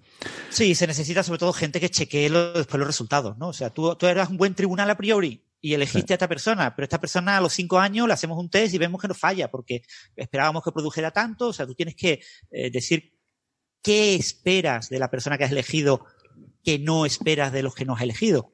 Y después tiene que haber alguien que chequee, pues de verdad la persona, que esta persona ha logrado lo que se esperaba o más, o ha logrado menos. Y si ha logrado menos, parte de los culpables son el tribunal. Pero fíjate el problema, que ya hayas metido criterios objetivos, eh, digamos, eh, cuantitativos, eh, lo que pasa es que lo has puesto en una fase más avanzada. Lo has puesto, bueno, cinco años después evaluamos al, eh, al candidato o al, a, a la persona que ha obtenido el puesto a ver si, o sea, al final tienes que meter una evaluación cuantitativa. Sí, pero la evaluación no tiene por qué ser cuantitativa, puede ser de nuevo cualitativa. Puede ser no cualitativa, vale. Entonces sí Vale, estamos más de acuerdo. Sí, sí. Es decir, cuando tú seleccionas a alguien, dices, yo selecciono a esta persona porque creo que va a lograr tal, cual, cual, cual. Lo que no significa que tú digas, pues esta persona en cinco años va a sacar 27 papers, va a sacar 42 congresos internacionales, Ya. va a organizar tres, va a dirigir dos tesis. No, no, no digo eso. Digo, se espera que dirija tesis, se espera que vaya a congresos internacionales, se espera que algún congreso internacional lo inviten, se Mm. espera que pida un proyecto de RC y se lo den, se espera, lo que sea. Pones lo que tú crees que vas a conseguir en función del currículum que recibes. Y después chequeas si es sido verdad, ¿no? Hmm. Pues esperábamos que obtuviera un ERC, pero es que ni siquiera lo pidió. Ah, es que no lo pidió. ¿Y por qué no lo pidió? Si esperábamos que lo hiciera. Tenía que haberlo pedido cinco veces eh, cada año hasta que se lo dieran. Porque nosotros esperábamos, era uno de los compromisos. O sea, ese tipo de cosas se pueden evaluar de manera muy eh, cualitativa. Obviamente algo de cuantificación tiene que haber, pero se puede evaluar más cualitativo. Pero es otro tema para otro programa.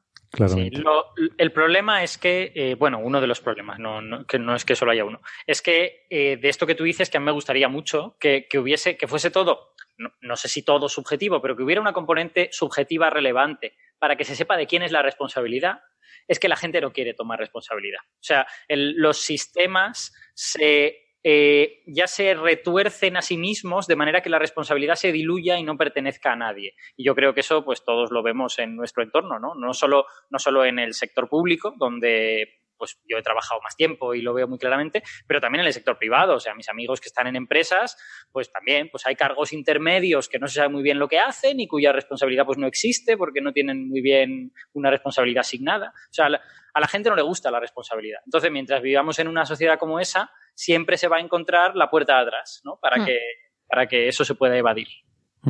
Bueno, la semana que viene hablamos del gobierno, pero esta semana, mientras tanto, vamos con el tema de, eh, hablando de, de responsabilidad y de productividad, eh, un artículo que se publicó en un paper en, en PNAS, eh, los Proceedings of the National Academy of Science, of Sciences, que eh, se titula eh, Colapso de productividad, no, no sobre economía, eh, es sobre biología. Colapso de productividad para a, acabar con la gran oxidación de la Tierra. Lo ponemos un poquito en contexto. La gran oxidación es ese periodo, a mí me gusta referirme a él como la primera gran catástrofe climática del planeta, hace dos mil y pico millones de años, eh, cuando pues aparecieron unos microorganismos, unas cianobacterias, que lo pusieron todo perdido de oxígeno, envenenaron el aire con oxígeno y hasta la fecha. De hecho, fíjate tú, las consecuencias de eso todavía duran a día de hoy, ¿no? Eh, todos los bichos que había en aquella época prácticamente murieron y bueno, aparecieron otros que se adaptaron a vivir en ese entorno. Eh, bueno, esto tiene muchos problemas, ¿no? Todo esto de la gran oxidación es una de las cosas que se debate mucho, cómo pudo ocurrir, cómo es posible que ese oxígeno quedara en la atmósfera y no fuera capturado por carbono, en fin. Y este eh, es un paper que, por lo que entiendo, pues mm, eh, estudia, basándose en, en isótopos eh, recogidos en la Antártida, eh, pues... no en la Antártida, en Canadá, ¿eh? Canadá. Sí. Ah, en Canadá, perdón, vale. Bueno, en cores de hielo, ¿no? Zona subártica pone, pero Vale. no son, son sedimentos, es- es- son rocas, vamos. Vale, Sí. vale. pues eso, ¿no? Que eh, llegan a una serie de conclusiones creo que muy interesantes sobre cómo pudo haber ocurrido eh, ese proceso, ¿no? ¿Qué pasó con el carbono y todo eso? A ver, el, eh, es que aquí hay como muchas cosas que decir. O sea, Hmm. en la, la imagen que ha descrito Héctor, de bueno, aquí no había seres que produjeran oxígeno y de repente lo empiezan a producir, se produce una especie de catástrofe ambiental, mueren muchos de los, de los microbios anaerobios, los que no, los Eso que es. no pueden vivir con oxígeno. Y entonces, de aquí hasta la actualidad, esa es la imagen que teníamos hasta hace, no sé, digamos 15 años o algo Hmm. por el estilo. Pero hoy en día hemos visto que eso es muchísimo más complicado. O sea, eh, para empezar, eh, nosotros, si no sabemos mucho de biología, podemos pensar que esto que llamamos fotosíntesis son los procesos por los cuales se, eh, una bacteria o un, o un organismo genera su propio material, genera su cuerpo a partir del CO2 de la atmósfera y de luz y emite oxígeno. Bueno, pues las dos primeras cosas, ¿verdad? Genera su cuerpo a partir del CO2 de la atmósfera y de luz, pero no necesariamente emite oxígeno.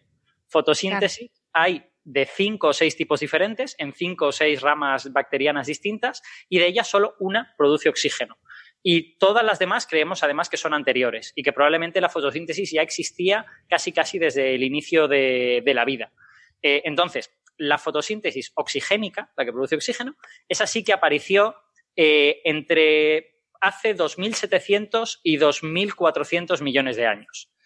Eh, y de hecho, toda esta, o sea, esta idea de aparecen de repente estos seres que producen oxígeno, llenan la atmósfera de oxígeno y se comen el pastel, probablemente también sea exagerada, porque lo que hay es evidencias de que posiblemente ya se producía oxígeno hace 2.700 millones de años, Eso es. pero eso no llenó la atmósfera hasta 300 millones de años después. Hace 2.400, 2.300, cuando de verdad hay un pico, sube mucho el oxígeno y la razón por la que hay ese retardo, hay esos 300 o 400 millones de años en que sí se está produciendo oxígeno, pero no se, no tanto. no se acumula, eso, esa razón no se conoce, es desconocida. Entonces, eh, hay un periodo desde que de verdad sube el oxígeno en la atmósfera, aunque no se sabe cuánto subió. Hay estimaciones de todo tipo, o sea, desde las que dicen el máximo del oxígeno en esa época fue un 10% del que hay en la actualidad, hasta el que dicen que fue más del 100% de lo que hay en la actualidad. No se sabe realmente cuánto oxígeno había, pero había mucho más que antes, eso está claro, y duró unos 400 millones de años. ¿Vale? Se sabe que hace 2.050 millones de años ese oxígeno cayó, cayó en picado otra vez. Hay una serie de indicadores eh, químicos que nos, lo, que nos lo indican. Por ejemplo, la, eh, es muy lo más sencillo de imaginar, aunque no es el, el proxy más, más útil, es ver los minerales con azufre. Si el azufre está en forma de sulfatos, que es SO4, el azufre está oxidado, por lo tanto se ha formado en presencia de oxígeno. Si el azufre está en forma de sulfuros, como la pirita, es. pues se ha formado en, en ausencia de oxígeno. Entonces, bueno, ese es un posible proxy para ver cuánto oxígeno hay, hay en el ambiente. En fin, la cuestión es que lo que se ve es que hay una época de varios cientos de millones de años, entre hace 2400 más o menos y hace 2050, que hay bastante oxígeno en la atmósfera. Pero luego eso desaparece. Ese oxígeno cae y cae hasta a lo mejor un 1% de, de lo que hay en la actualidad en la atmósfera. Sí, de hecho hay teorías muy, muy curiosas sobre eso. En 2016 salió una que Mm. decía que esta ciano- eh, de esa producción de oxígeno al, al disminuir otras cosas, las bacterias eh, anaeróbicas, claro, fueron muriendo, pero aparte hubo una especie de cambio climático muy, muy gordo y las propias cianobacterias estuvieron a punto de casi desaparecer. Entonces, creen que por ahí fueron los tiros, pero ya es más, es- durante, durante este periodo llamado la gran, la gran oxigenación o la gran oxidación, Mm. estos cientos de millones de años, hay evidencias muy potentes de varias glaciaciones. Eso y, es. y algunas de ellas podrían ser glaciaciones de nivel global, porque, claro, la geografía de aquella época pues, no está súper bien conocida, pero parece que se encuentran algunos, algunas rocas de origen glaciar en lo que en aquel momento era el Ecuador, con lo que alguna de esa glaciación pudo ser global. Y sin embargo, todos estos seres productores de oxígeno se mantuvieron ahí al pie del cañón, seguían produciendo oxígeno, les seguía yendo bien dentro de lo que cabía, a pesar de todos estos cambios climáticos. Sí, pero ya te digo, en el estudio de 2016 dice que incluso estos, eh, estos organismos disminuyó su población. Puede ser. Estuvieron muy, muy, muy afectados. Hmm. Hay, hay, otro estudio muy interesante que es de hace de apenas unas semanas. Eh, no, lo, no, lo, había contado todavía en ningún sitio. Es un, es un estudio con una simulación por ordenador en donde lo que se plantean es por qué tardó tanto tiempo en subir el oxígeno. Porque hay este lag entre hace 2.700 y hace 2.400 millones de años y hacen un modelo eh, ecológico muy interesante en el que las capas superiores del océano están llenas de estos organismos que producen oxígeno, pero ese oxígeno solo sale a la atmósfera y llena la parte superior del mar y no es capaz de meterse para adentro. Y, claro. y, eso, y, eso, se sabe que es así. El fondo del mar se sabe que continuó anóxico durante los siguientes mil millones de años. El oxígeno no llegó ahí. Entonces esta gente dice, oye, ¿y si resulta que en las capas del mar en donde aún no llegaba el oxígeno, pero todavía llegaba la luz, estaban todavía estos organismos fotosintéticos que no usan oxígeno compitiendo con los que estaban en la superficie? Y es una, es una idea muy interesante porque salvo en la desembocadura directa de los ríos, la mayor parte de los nutrientes en el mar vienen de abajo. De arriba, de arriba solo viene la luz y el CO2, pero el fósforo, el hierro, todo lo demás viene de abajo. Entonces, si hay una capa de seres eh, anaerobios que están consumiendo todos esos nutrientes, no permiten que le llegue a los seres que producen oxígeno que están en la superficie y de alguna manera balanceas y permites que el oxígeno no se, no, eh, pues no, no, se produzca tan rápidamente y por lo tanto esta supuesta gigantesca extinción que produce el oxígeno a lo mejor no fue tal. Igual solo fue un cambio de ecosistemas, ¿no? Un, un, yo me muevo a capas más profundas, pero a ti te quito los nutrientes y entonces estamos como compitiendo por esto. O sea, hay, hay una serie de ideas súper interesantes que todas están saliendo en los últimos 10 años. ¿no? Es que son muy chulas, además, y, mm. y encajan súper bien.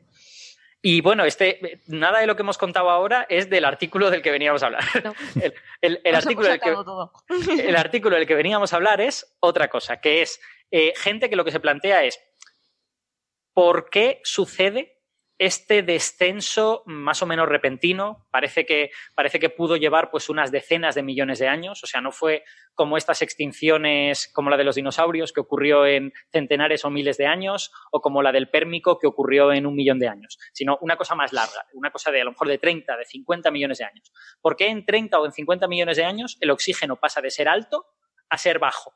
y de hecho ya se queda bajo durante los siguientes mil millones de años, sí. durante lo que se llama el Boring Billion.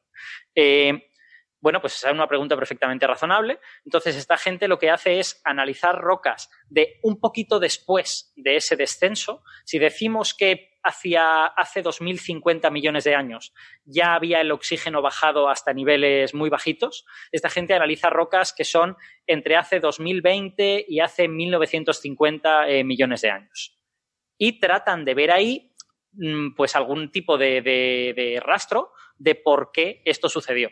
Y lo que encuentran es evidencias de que es posible que toda la, todo el ecosistema que estaba sosteniendo esa producción de oxígeno colapsara durante esos eh, 50 millones de años. Se produjo un colapso de los ecosistemas. La razón de ese colapso, pues no se conoce, porque la, las pruebas no dan para tanto, aunque se especula eh, bueno, todo se especula. Todo el mundo sabe que de las cosas, de los, eh, de los elementos importantes para la vida, el menos abundante y el que suele ser limitante es el fósforo.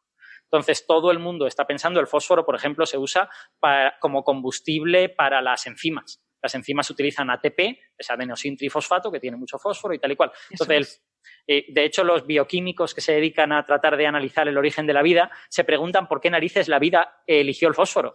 Porque el fósforo no es precisamente de los más abundantes. El azufre es relativamente abundante, el hierro es relativamente abundante, pero el fósforo no.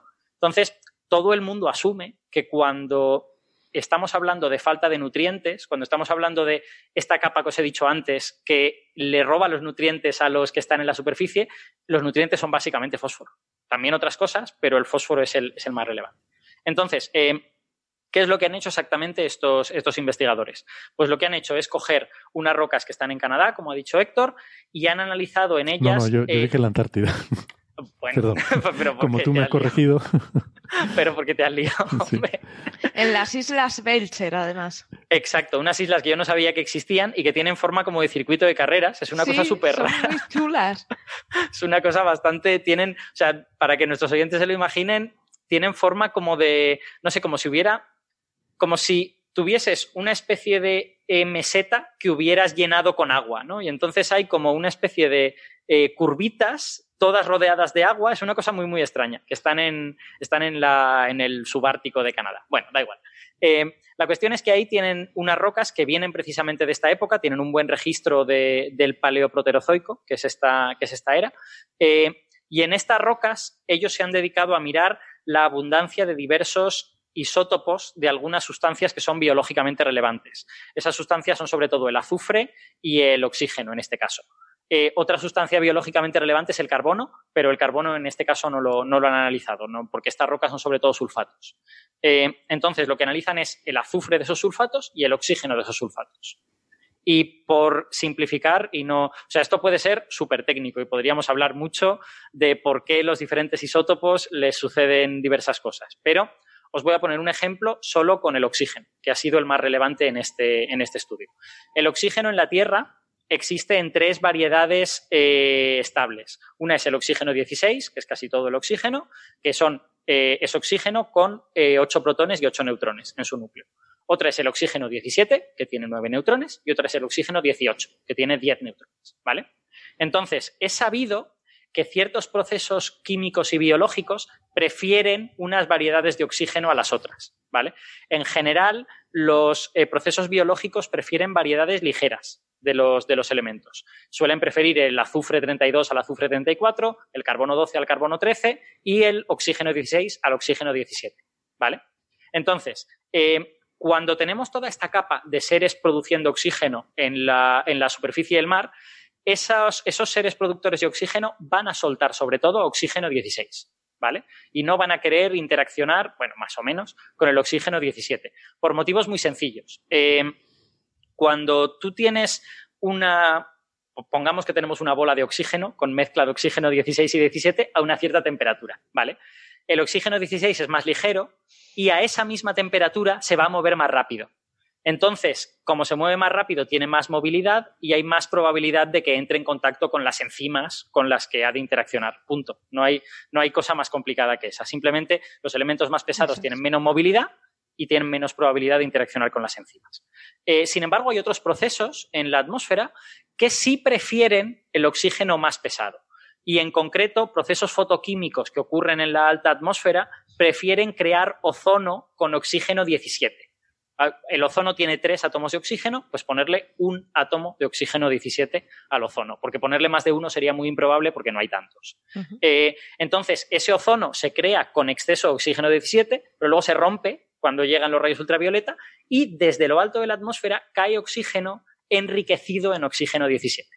¿Vale? Entonces, eh, estas, estos procesos que se llaman de fraccionamiento isotópico, eh, aquí estamos hablando de dos tipos de procesos diferentes, aunque todavía no he dicho por qué. El proceso biológico tiene que ver con la masa y, de hecho, la probabilidad de que los seres vivos incorporen el 17 o el 16 tiene que ver con la diferencia de masa entre ellos dos, mientras que este proceso fotoquímico de- del ozono no tiene que ver con la masa. Es lo que se llama un proceso de fraccionamiento independiente de la masa. ¿vale? Entonces, hay una manera de medir, cuando tú tienes una roca con oxígeno, hay una manera de medir eh, si las diferentes proporciones entre oxígeno 16 y 17 están correlacionadas con su masa o no lo están. ¿Vale? Y eso es lo que se llama la delta mayúscula 17 del oxígeno. ¿Vale? Lo que sea. La cuestión es que si tú esperases que ese oxígeno viniera de seres biológicos, esperarías que todo estuviera correlacionado con la masa. Si esperases que ese oxígeno proviniera de la alta atmósfera, esperarías que no estuviera correlacionado. Normalmente lo que vas a tener es una mezcla de ambas cosas. Y lo que ellos obtienen, y aquí es, este es el kit de la cuestión, es que cuando observan muestras de durante la gran oxigenación, eh, las, las muestras, me estoy refiriendo a rocas que contienen oxígeno, ese oxígeno está casi, casi totalmente correlacionado con la masa, lo cual te viene a decir que ese oxígeno ha sido emitido primariamente por seres biológicos. Y cuando tú miras rocas de después de la gran oxigenación, eso pega un bajonazo. Pega un bajonazo y pasa a ser oxígeno básicamente fraccionado de manera independiente de la masa. Con lo que lo que ha sucedido en, esa, en ese intervalo es que muchos seres que estaban produciendo oxígeno ya no lo están Ya produciendo. no lo producen. ¿Vale? Entonces, esta es la evidencia principal de este paper. Tienen otras. Eh, es muy difícil el análisis porque, eh, bueno, eh, la geoquímica me gusta mucho, no sé si se ha notado con todo este rollo que he contado. La geoquímica es muy difícil porque hay muchas cosas diferentes que pueden afectar a las diferentes proporciones entre los isótopos y todo esto. Entonces, este artículo yo creo que no es un artículo que vaya a establecer definitivamente esto. Está lleno de assumptions, lleno de, de- bueno, vamos a suponer que esto es razonable, vamos a suponer que esto otro razonable, porque es muy difícil el negocio que están tratando. Pero básicamente tienen evidencias preliminares de que tras el final de la gran oxigenación y cuando entramos en este periodo en el que ya no hay oxígeno, además los isótopos de oxígeno parece que provienen de procesos no biológicos y no de procesos biológicos mayoritariamente. Eso Ento- es. Entonces, de- perdón, sí, Sara, di. Es como acaban de. Nos quieren decir de algo les ha pasado a los bichos. Exacto. El- es que todos los juegos con los isótopos en geoquímica están muy relacionados con que a menudo está pasando una cosa que tú no ves y tú estás viendo es. otra totalmente distinta. Por ejemplo, con el carbono, que es otro de los isótopos más habituales, tú sabes que a los seres vivos les gusta el carbono 12, pero tú no sueles observar rocas que vengan de seres vivos directamente, porque los seres vivos son reciclados, se los comen otros seres vivos. Entonces tú observas rocas de carbono que no es orgánico. Entonces, ese carbono inorgánico se enriquece en el otro, se enriquece en el carbono 13, que es el que no quieren Claro. los seres vivos. Entonces, aquí estamos observando exactamente lo mismo. Estamos observando rocas cuyo oxígeno parece que proviene no de eh, procesos biológicos, sino de procesos abióticos y que por lo tanto está enriquecido con ese oxígeno 17 que es el favorecido en, la- en los procesos fotoquímicos de la alta atmósfera. Total, ¿qué es lo que debemos concluir de todo esto? Pues básicamente que aunque siempre hablamos de que la gran oxigenación supuso posiblemente la mayor extinción de la, de la historia de la Tierra, a lo mejor eso no es tan verdad, porque a lo mejor los seres anaerobios pudieron resistir mucho tiempo en las zonas no oxigenadas del, del océano, incluso competir con los, con los seres que producían oxígeno, y además que esos seres que producían oxígeno vivieron su propia extinción masiva. Su propia extinción masiva fue hace 2.050 millones de años, cuando la gran oxigenación terminó. Y si os acordáis que alguna vez hemos hablado, y en el Aleph también lo contamos porque a mí me gustan mucho, de la biota de Franceville, que son unos fósiles de hace 2.100 millones de años, al final de la gran oxigenación, que parecen ser pluricelulares y que tienen evidencias de, de tener movimiento, ¿vale? O sea, son seres pluricelulares mil millones de años antes de lo que tocaba. Pues probablemente esos seres pluricelulares pudieron vivir en esa época porque había mucho oxígeno en la atmósfera. Y que cuando se produjo este colapso de todos esos ecosistemas, probablemente esos seres se fueron al garete. Claro. Sí, sí. Entonces, Sí, digo que este esquema entonces explica también esa, esa, esa aparición efímera de, de esos seres, seres pluri- pluricelulares. Exacto. Y sobre todo, eh, nos da una idea de lo dificilísimo que es estudiar esto, ¿no? Porque no tenemos los fósiles. Lo que estaría guay es tener los fósiles de las bacterias y ver que desaparecen y tal y cual. Pues no, aquí lo que tienes es los isótopos y todas estas cosas complicadas muy- que le puede pasar al oxígeno. Pero es súper interesante que, joder, que realmente esos son sulfatos, que es una roca que ni siquiera es de origen biológico. Y tú de ahí estás extrayendo información. Eh, vamos, a mí, a mí me parece casi mágico lo que hacen los geoquímicos, francamente. Sí.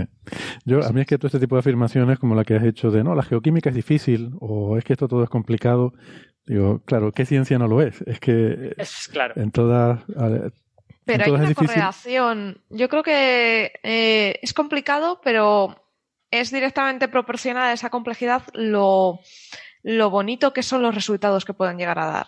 Hmm. y lo interesante que es. Como en, En cualquier, realidad- como en cualquier otra ciencia, por otra parte. Eso es. El- Que, eso al final es un Alberto lo ha corolario. explicado estupendamente, ¿eh? Alberto ha explicado estupendamente que parece que lo entendemos todo. Sí. Digo que al Bueno, final es un corolario de que todo lo fácil ya está hecho. Entonces, Sí, en todas partes lo que queda es lo difícil porque es lo que falta por hacer. Si los oyentes se quieren leer el paper, se darán cuenta de que el razonamiento que yo les he presentado es un 10% de todo. Porque para, para los autores poder afirmar que, este, que estas eh, abundancias de oxígeno 17 significan lo que yo os acabo de decir, pues han tenido que analizar las abundancias de azufre, las abundancias de bario, las abundancias de no sé qué, para descartar de dónde viene ese oxígeno. O sea, ellos, su primera pregunta es, ¿pero este oxígeno es de la época de las rocas? ¿O es un oxígeno anterior reciclado? ¿O ¿O es un oxígeno que ha venido después y que ha oxidado unas rocas que antes no estaban oxidadas? Claro, esas son preguntas altamente no triviales. Y bueno, pues ellos hacen un montón de análisis para tratar de, de eliminar unas cosas o las otras. De bien. hecho, el paper en sí es árido, ¿eh? Sí, No sí, no, el, es- el paper es súper técnico, no es, o sea, Sí. quiero decir, No es si te- fácil. el otro que os he dicho antes, del análisis ecológico de cómo las bacterias podrían estar ahí, ese se lee súper bien. Este te lo lees y dices, madre mía, cada dos palabras tengo, tengo un Sí, sí, tecnicismo sí, que he de sí, sí, buscar. Vale, vale. Este paper, por cierto, no lo hemos mencionado, es de investigadores estadounidenses de varias universidades. Los autores se llaman eh, Hotchkiss, Crockford, Peng, Wing y Horner. Bien, y para terminar, pues les dejamos eh, con, bueno, actualizar la información del TMT, que ha sido nuestra sección recurrente en los últimos episodios. Y eh, realmente no ha habido grandes novedades esta semana. Lo más destacado es que se ha reabierto, no, no es que se haya reabierto la carretera, pero em, se ha vuelto a permitir que la gente que trabaja en los otros telescopios de Mauna Kea puedan subir al observatorio a trabajar. Y esto se ha hecho porque, claro, no es que haya un grupo de gente ahí sentados en la carretera, es que ahí hay un campamento que ya hay, bueno, no lo sabía, pero estaba viendo en un artículo en Science que hay tiendas, cafeterías y restaurantes en, en el campamento, en la carretera, ¿vale? O sea que aunque quieran no pueden dejar pasar gente por ahí. Menudo Entonces, chiringuitos han montado en un momento. se han montado un fiestorro allí y, bueno, un- ríete tú del botellón aquí de la laguna. O sea, esto es una cosa tremenda. Y lo que han hecho las autoridades es eh, una especie de circunvalación de este campamento, abriendo una pista nueva por un sitio donde hay un lecho de lava sólido eh, por el que pueden pasar los coches. Se ha hecho ahí una especie de acceso provisional para que puedan pasar por ahí. Y esto ha sido el resultado de una negociación de el, Estado de Hawái con, con, con los manifestantes, eh, a los que se les pasa por adelantado la lista de vehículos autorizados. Que me resulta muy curioso esto. Se les pasa la lista de vehículos que pueden acceder para que ellos puedan comprobar que no son del TMT. Y entonces, si no son del TMT, pues sí se les permite pasar y subir al, al observatorio. Madre Em, mía. una cosa que quería haber mencionado con todo esto y se me olvidó cuando estuvimos hablando la- la semana pasada de impacto ambiental y todas estas cosas, es que hay que tener en cuenta una cosa también en toda esta polémica, que es que esto está en la cima de Mauna Kea, que es uno de los volcanes que hay allí, de, de los más grandes de... De hecho, la diferencia de altura, eh, allí son 4.000 metros, eh, aquí en Canarias estamos hablando de 2.000 metros, por eso las poquitas diferencias que hay tienen que ver con esa diferencia de altura. Hablábamos sobre el- la, la posibilidad de observar en el infrarrojo la semana pasada, es debido a la diferencia de altura. Porque, claro, eh, esto sería, imagínate que quisiéramos hacer un observatorio en el pico del Teide. ¿Vale? Esto, estoy seguro que aquí la gente tampoco te dejaría. Sería el equivalente, o sea, lo que hay en Hawái sería el equivalente a construir en el pico del Teide, que está también más o menos a esa altura, unos, 300, unos 3.800 metros. Claro, aquí el observatorio está mucho más abajo, está a 2.000 metros, está, en, digamos, en las montañas circundantes alrededor de, de lo que es el, el volcán principal, pero allí es que está justo encima de la montaña, ¿no? Y, Aquí habría protestas, ¿eh? Aquí habría protestas importantes si le pones ahí sí. encima del observatorio. Hoy en día en el pico del Teide probablemente no te dejarían. Aún así hay un teleférico, ¿eh? Eh, eh, hay un teleférico que va desde la base del Teide hasta mitad de altura para que los turistas no tengan que cansarse caminando por el sendero. Que, en fin, eso es otra. Y eso está bastante más alto que el observatorio y está en el Teide, o sea, en el volcán. Pero bueno, como anécdota sí les puedo contar que hubo un proyecto, hubo un plan de efectivamente construir telescopios ahí arriba. Los primeros, antes de que hubiera observatorio, cuando vino aquí eh, Kippenheuer, que fue el gran pionero alemán eh, de la física solar, que fueron los que los alemanes solares fueron los primeros en empezar a, querer observar aquí, su plan era construir en el pico del Teide y creo que, bueno, esto fue, estamos hablando, pues no sé si se, mitad del siglo XX, en aquella época pues no había mucha consideración por esta, estas cosas medioambientales, es posible que lo hubiera, que, que lo hubiera conseguido, pero era tan difícil, logísticamente, a 4.000 metros, estar ahí subiendo con mulas, trabajar ahí arriba, es muy, muy difícil y yo creo que por eso se desistió de la idea. Pero, pero vamos. Bueno, esto y también... eh, Y no habría ningún tipo, claro, para esto necesitaríamos un geólogo, pero algún tipo de peligro. Si tú construyes ahí arriba, en el pico de un volcán, es que no sé, es que en Hawái están bastante activos los volcanes, Sí. quiero decir. Sí, hombre, el caso de Hawái no lo sé. Aquí no, porque los volcanes son, son no, aquí inactivos están y no... dormidos, pero Eh, y quiero decir, no tienes el tipo de vulcanismo que es, no, no erupciona dos veces el mismo volcán. Eh, o sea, Mm. una vez que el volcán se forma, sabes que la siguiente erupción será en otro sitio. Bueno, y esto es un poco. no- mis conocimientos de geología no, no dan para hacer esta afirmación, pero un, un poco es lo que, lo que lo que se comenta así a nivel de, de cuñadeo, ¿no? Digamos, digamos que los volcanes duran unos cuantos, en, en Canarias, los volcanes duran unos cuantos millones de años y parece que luego se desplaza el punto caliente a, otro, a otra zona. Eh, lo que pasa es que no se entiende todavía muy bien cuál es el mecanismo de eso. Yo he leído algo sobre ello y el, el mecanismo clásico de hay un punto caliente por aquí debajo que se está moviendo parece que no funciona del todo bien con Canarias. No, no funciona, no funciona todo bien, pero de todas formas tampoco me refería a eso. Hay, hay erupciones como cada, del orden de una vez al siglo, más o menos, y no son, eh, o sea, no erupciona dos veces un mismo volcán, no se abre una nueva chimenea. No, no sé muy bien cuál es el proceso, pero cada erupción genera su propio cráter y su propio cono volcánico. Voy a, voy a buscarme Sí, un geólogo. además hay tipo de volcán que, que tenéis en Canarias, hay tipo de vulcanismos muy distinto que el que hay en Hawái. Es muy distinto. Sí, en Hawái sí que es verdad que hay, y además hay estos que están continuamente escupiendo lava y son súper Claro, tienes espectaculares. el típico volcán hawaiano que está soltando su lava Sí. así por las estas. En cambio, lo que tenéis en, en Canarias son de los que explotan. Sí, y, eh, y- y, explota, insisto, y abre una nueva chimenea cada vez. Eso ¿no? es. Y abre un nuevo cono. Eh, sí, hombre, Mauna Kea es un volcán ya extinguido y Mauna Loa también creo que está ahí cerca. No sé si. bueno, en fin, lo consultaré con algún geólogo y, y ya les comentaré a ver. Pero, mm, pero sí, es, es en la cima donde están estos volcanes, ¿no? A 4.000, estos observatorios, a 4.000 metros. Eh, lo otro es, bueno, mm, quizás una no tiene mayor eh, mayor repercusión, pero salió en, en Nature eh, correspondencia, esto que la gente manda cartas, ¿no? Como a tu periódico local, que puedes mandar una carta contándole que en tu colegio los baños están hechos un asco.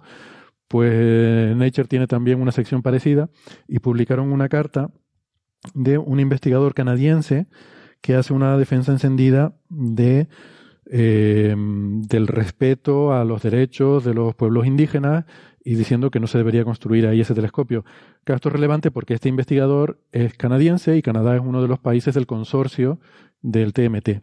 Eh, y creo, de hecho, además que él trabaja en una, en una universidad eh, que es parte del consorcio. Eh, se llama Hilding Nilsson, este investigador. Yo lo he estado mirando en Twitter y, bueno, su cuenta de Twitter es básicamente un, una eh, defensa continua de una reivindicación continua de, la defensa de los derechos de, los aborígenes hawaianos. Um, bueno, esto se, se publicó, como digo, en, en Nature Correspondencia y eh, va bastante en línea. Si se acuerdan, aquí hablamos de un comunicado oficial de la Universidad de Victoria, cuando empezó a volver otra vez a haber polémica, que eh, de nuevo es parte del consorcio de TMT, y es el típico comunicado que dice, por una parte, mm, entendemos que la ciencia es muy importante y por otra parte, entendemos que es muy importante respetar los derechos. O sea, dice las dos cosas, pero al final, la última frase decía, eh, la ciencia es muy importante, tal, pero hay que hacerlo, tal, respeto a no sé qué. Con lo cual, lo que va antes del pero es lo que tú desenfatizas y lo que va después del pero es lo que tú quieres realmente transmitir en ese comunicado. Y ahí hablaba de, eh, de la derecha, del- de, la derecha no, de, de los derechos de, lo- de los pueblos indígenas, ¿no? Bueno, simplemente por, por mencionar eh, un poco cómo está la situación. Aparte de eso, no ha habido más, eh, mm, más avances eh, y nada, pues no toca esperar yo y sí ver qué quiero, pasa. yo sí quiero hacer un comentario sobre la carta esta de, de este hombre Nelson, ¿vale?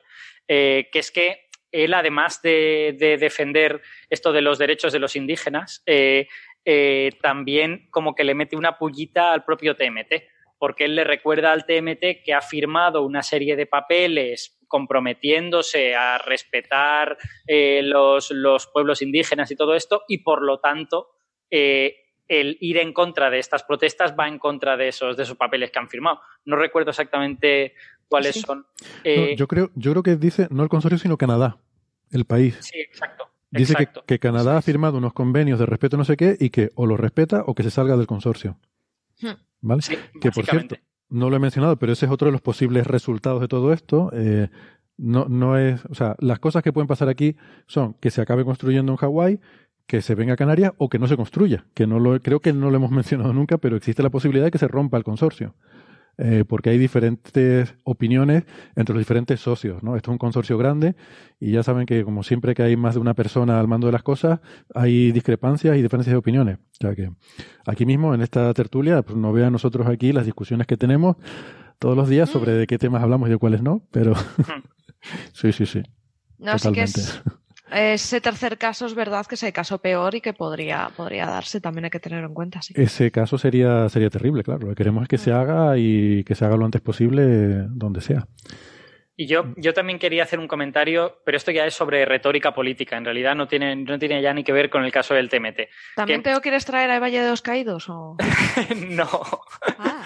Solo, solo digo que a mí todas estas frases de respetemos los derechos de no sé quién son frases hechas para quedar muy bien, pero que realmente no sabes lo que significan. Es decir, ¿cuáles son los derechos de los indígenas? Los derechos de los indígenas son poder seguir yendo a Mauna Kea a hacer rituales religiosos o son prohibir que no se haga nada en Mauna Kea si yo no lo digo. De- ¿cu- ¿Cuál es la definición de derecho exactamente? La- los derechos son cosas arbitrarias que, que los humanos nos concedemos a nosotros mismos. Entonces, no sé. Digamos que Hawái es complicado. Hawái es un tema complicado porque llevan siendo parte de Estados Unidos muy, muy poco. Ellos tenían sus reyes, ¿vale? Tenían su este y se ced- fueron los propios reyes los que de Hawái los que dijeron "Mm, os venís, ¿no? A los americanos. Fue una movida un poco extraña. Sí, pero ahí, ahí hubo. No, es que eso. Sí, sí. e- Esa es una Entonces, historia por la que que. Ni siquiera, ni siquiera eso es verdad. Los hawaianos tuvieron dos reyes antes de que los Estados Unidos los. Antes de eso solo había tribus y ya está. Pero hay un señor que en un momento dado, en el año 1800 algo, dijo: Pues voy a ser el rey. Y todos dijeron: Pues venga. O sea, quiero decir que. Pero que ni ellos mismos se consideran americanos y dices, mm, ¿qué hacemos? Eh, ¿Los tratamos como se ha hecho con las reservas americanas que a los indios les permites luego usar una parte o... No lo sé. Es que por eso, por eso digo lo de los derechos. O sea, en mi opinión, eh, en mi opinión, empezar a hablar grandilocuentemente de No los puedes. derechos de no sé quién y de no sé cuántos es un follón. Porque luego, ¿qué, qué es un derecho? No sé, la Constitución española dice que tener una vivienda digna es un derecho. ¿Eso eh, el Estado español hace todo lo posible porque todo el mundo tenga una vivienda digna? ¿O como eso es imposible, pues como que nos olvidamos de que hemos dicho que será un derecho? Es que quiero decir, la, es muy bonito decir que las cosas son derechos, pero luego, ¿qué son los derechos? Y Eso eso, es. no está nada claro. ¿eh? Es muy complicado.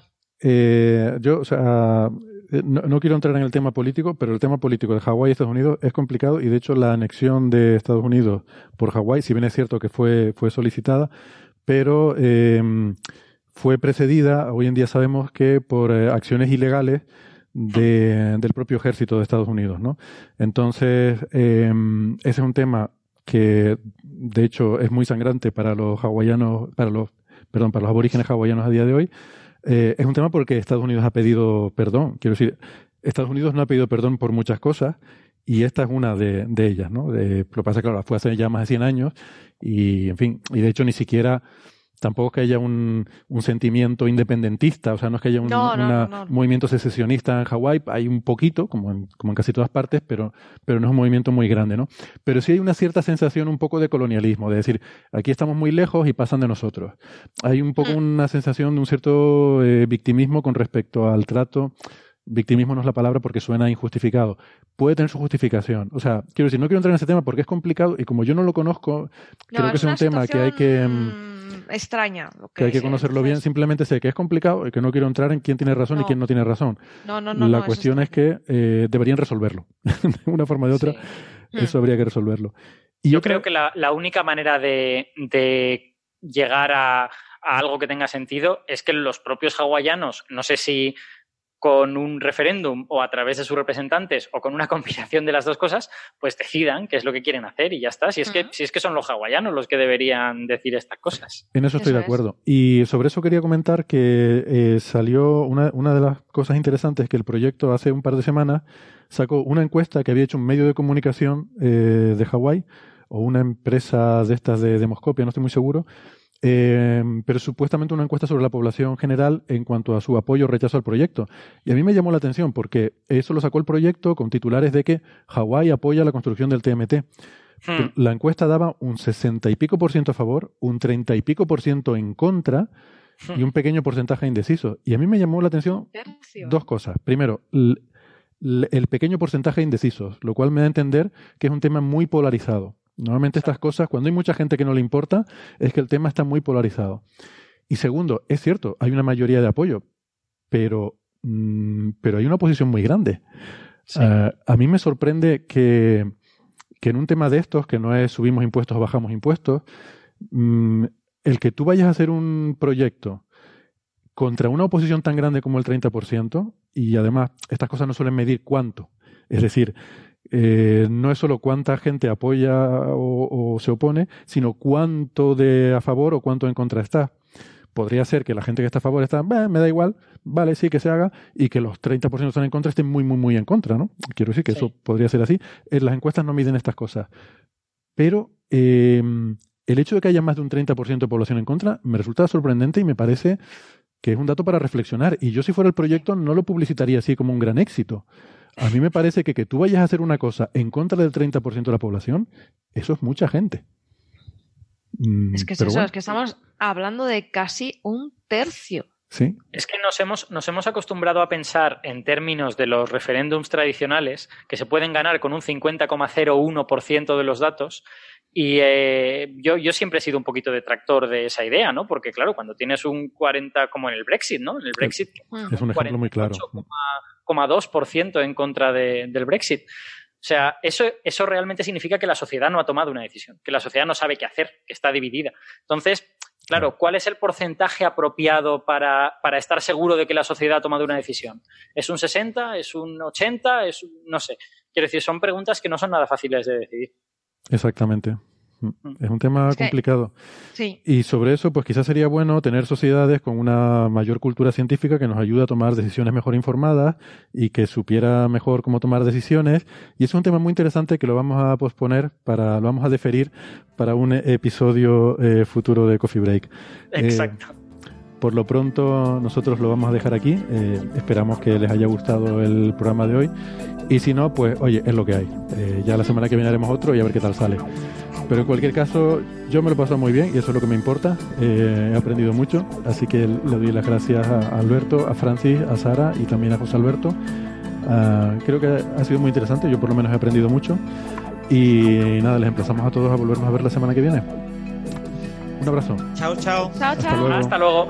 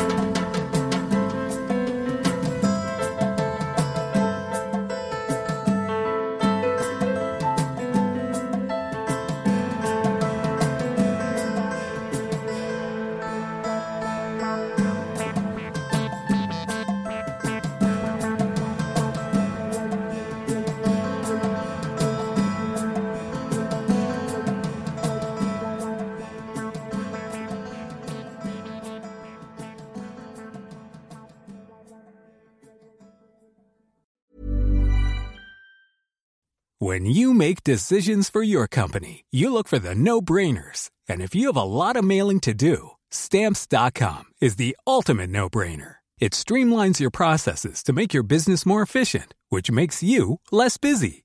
Mail checks, invoices, legal documents, and everything you need to keep your business running with stamps.com. Seamlessly connect with every major marketplace and shopping cart.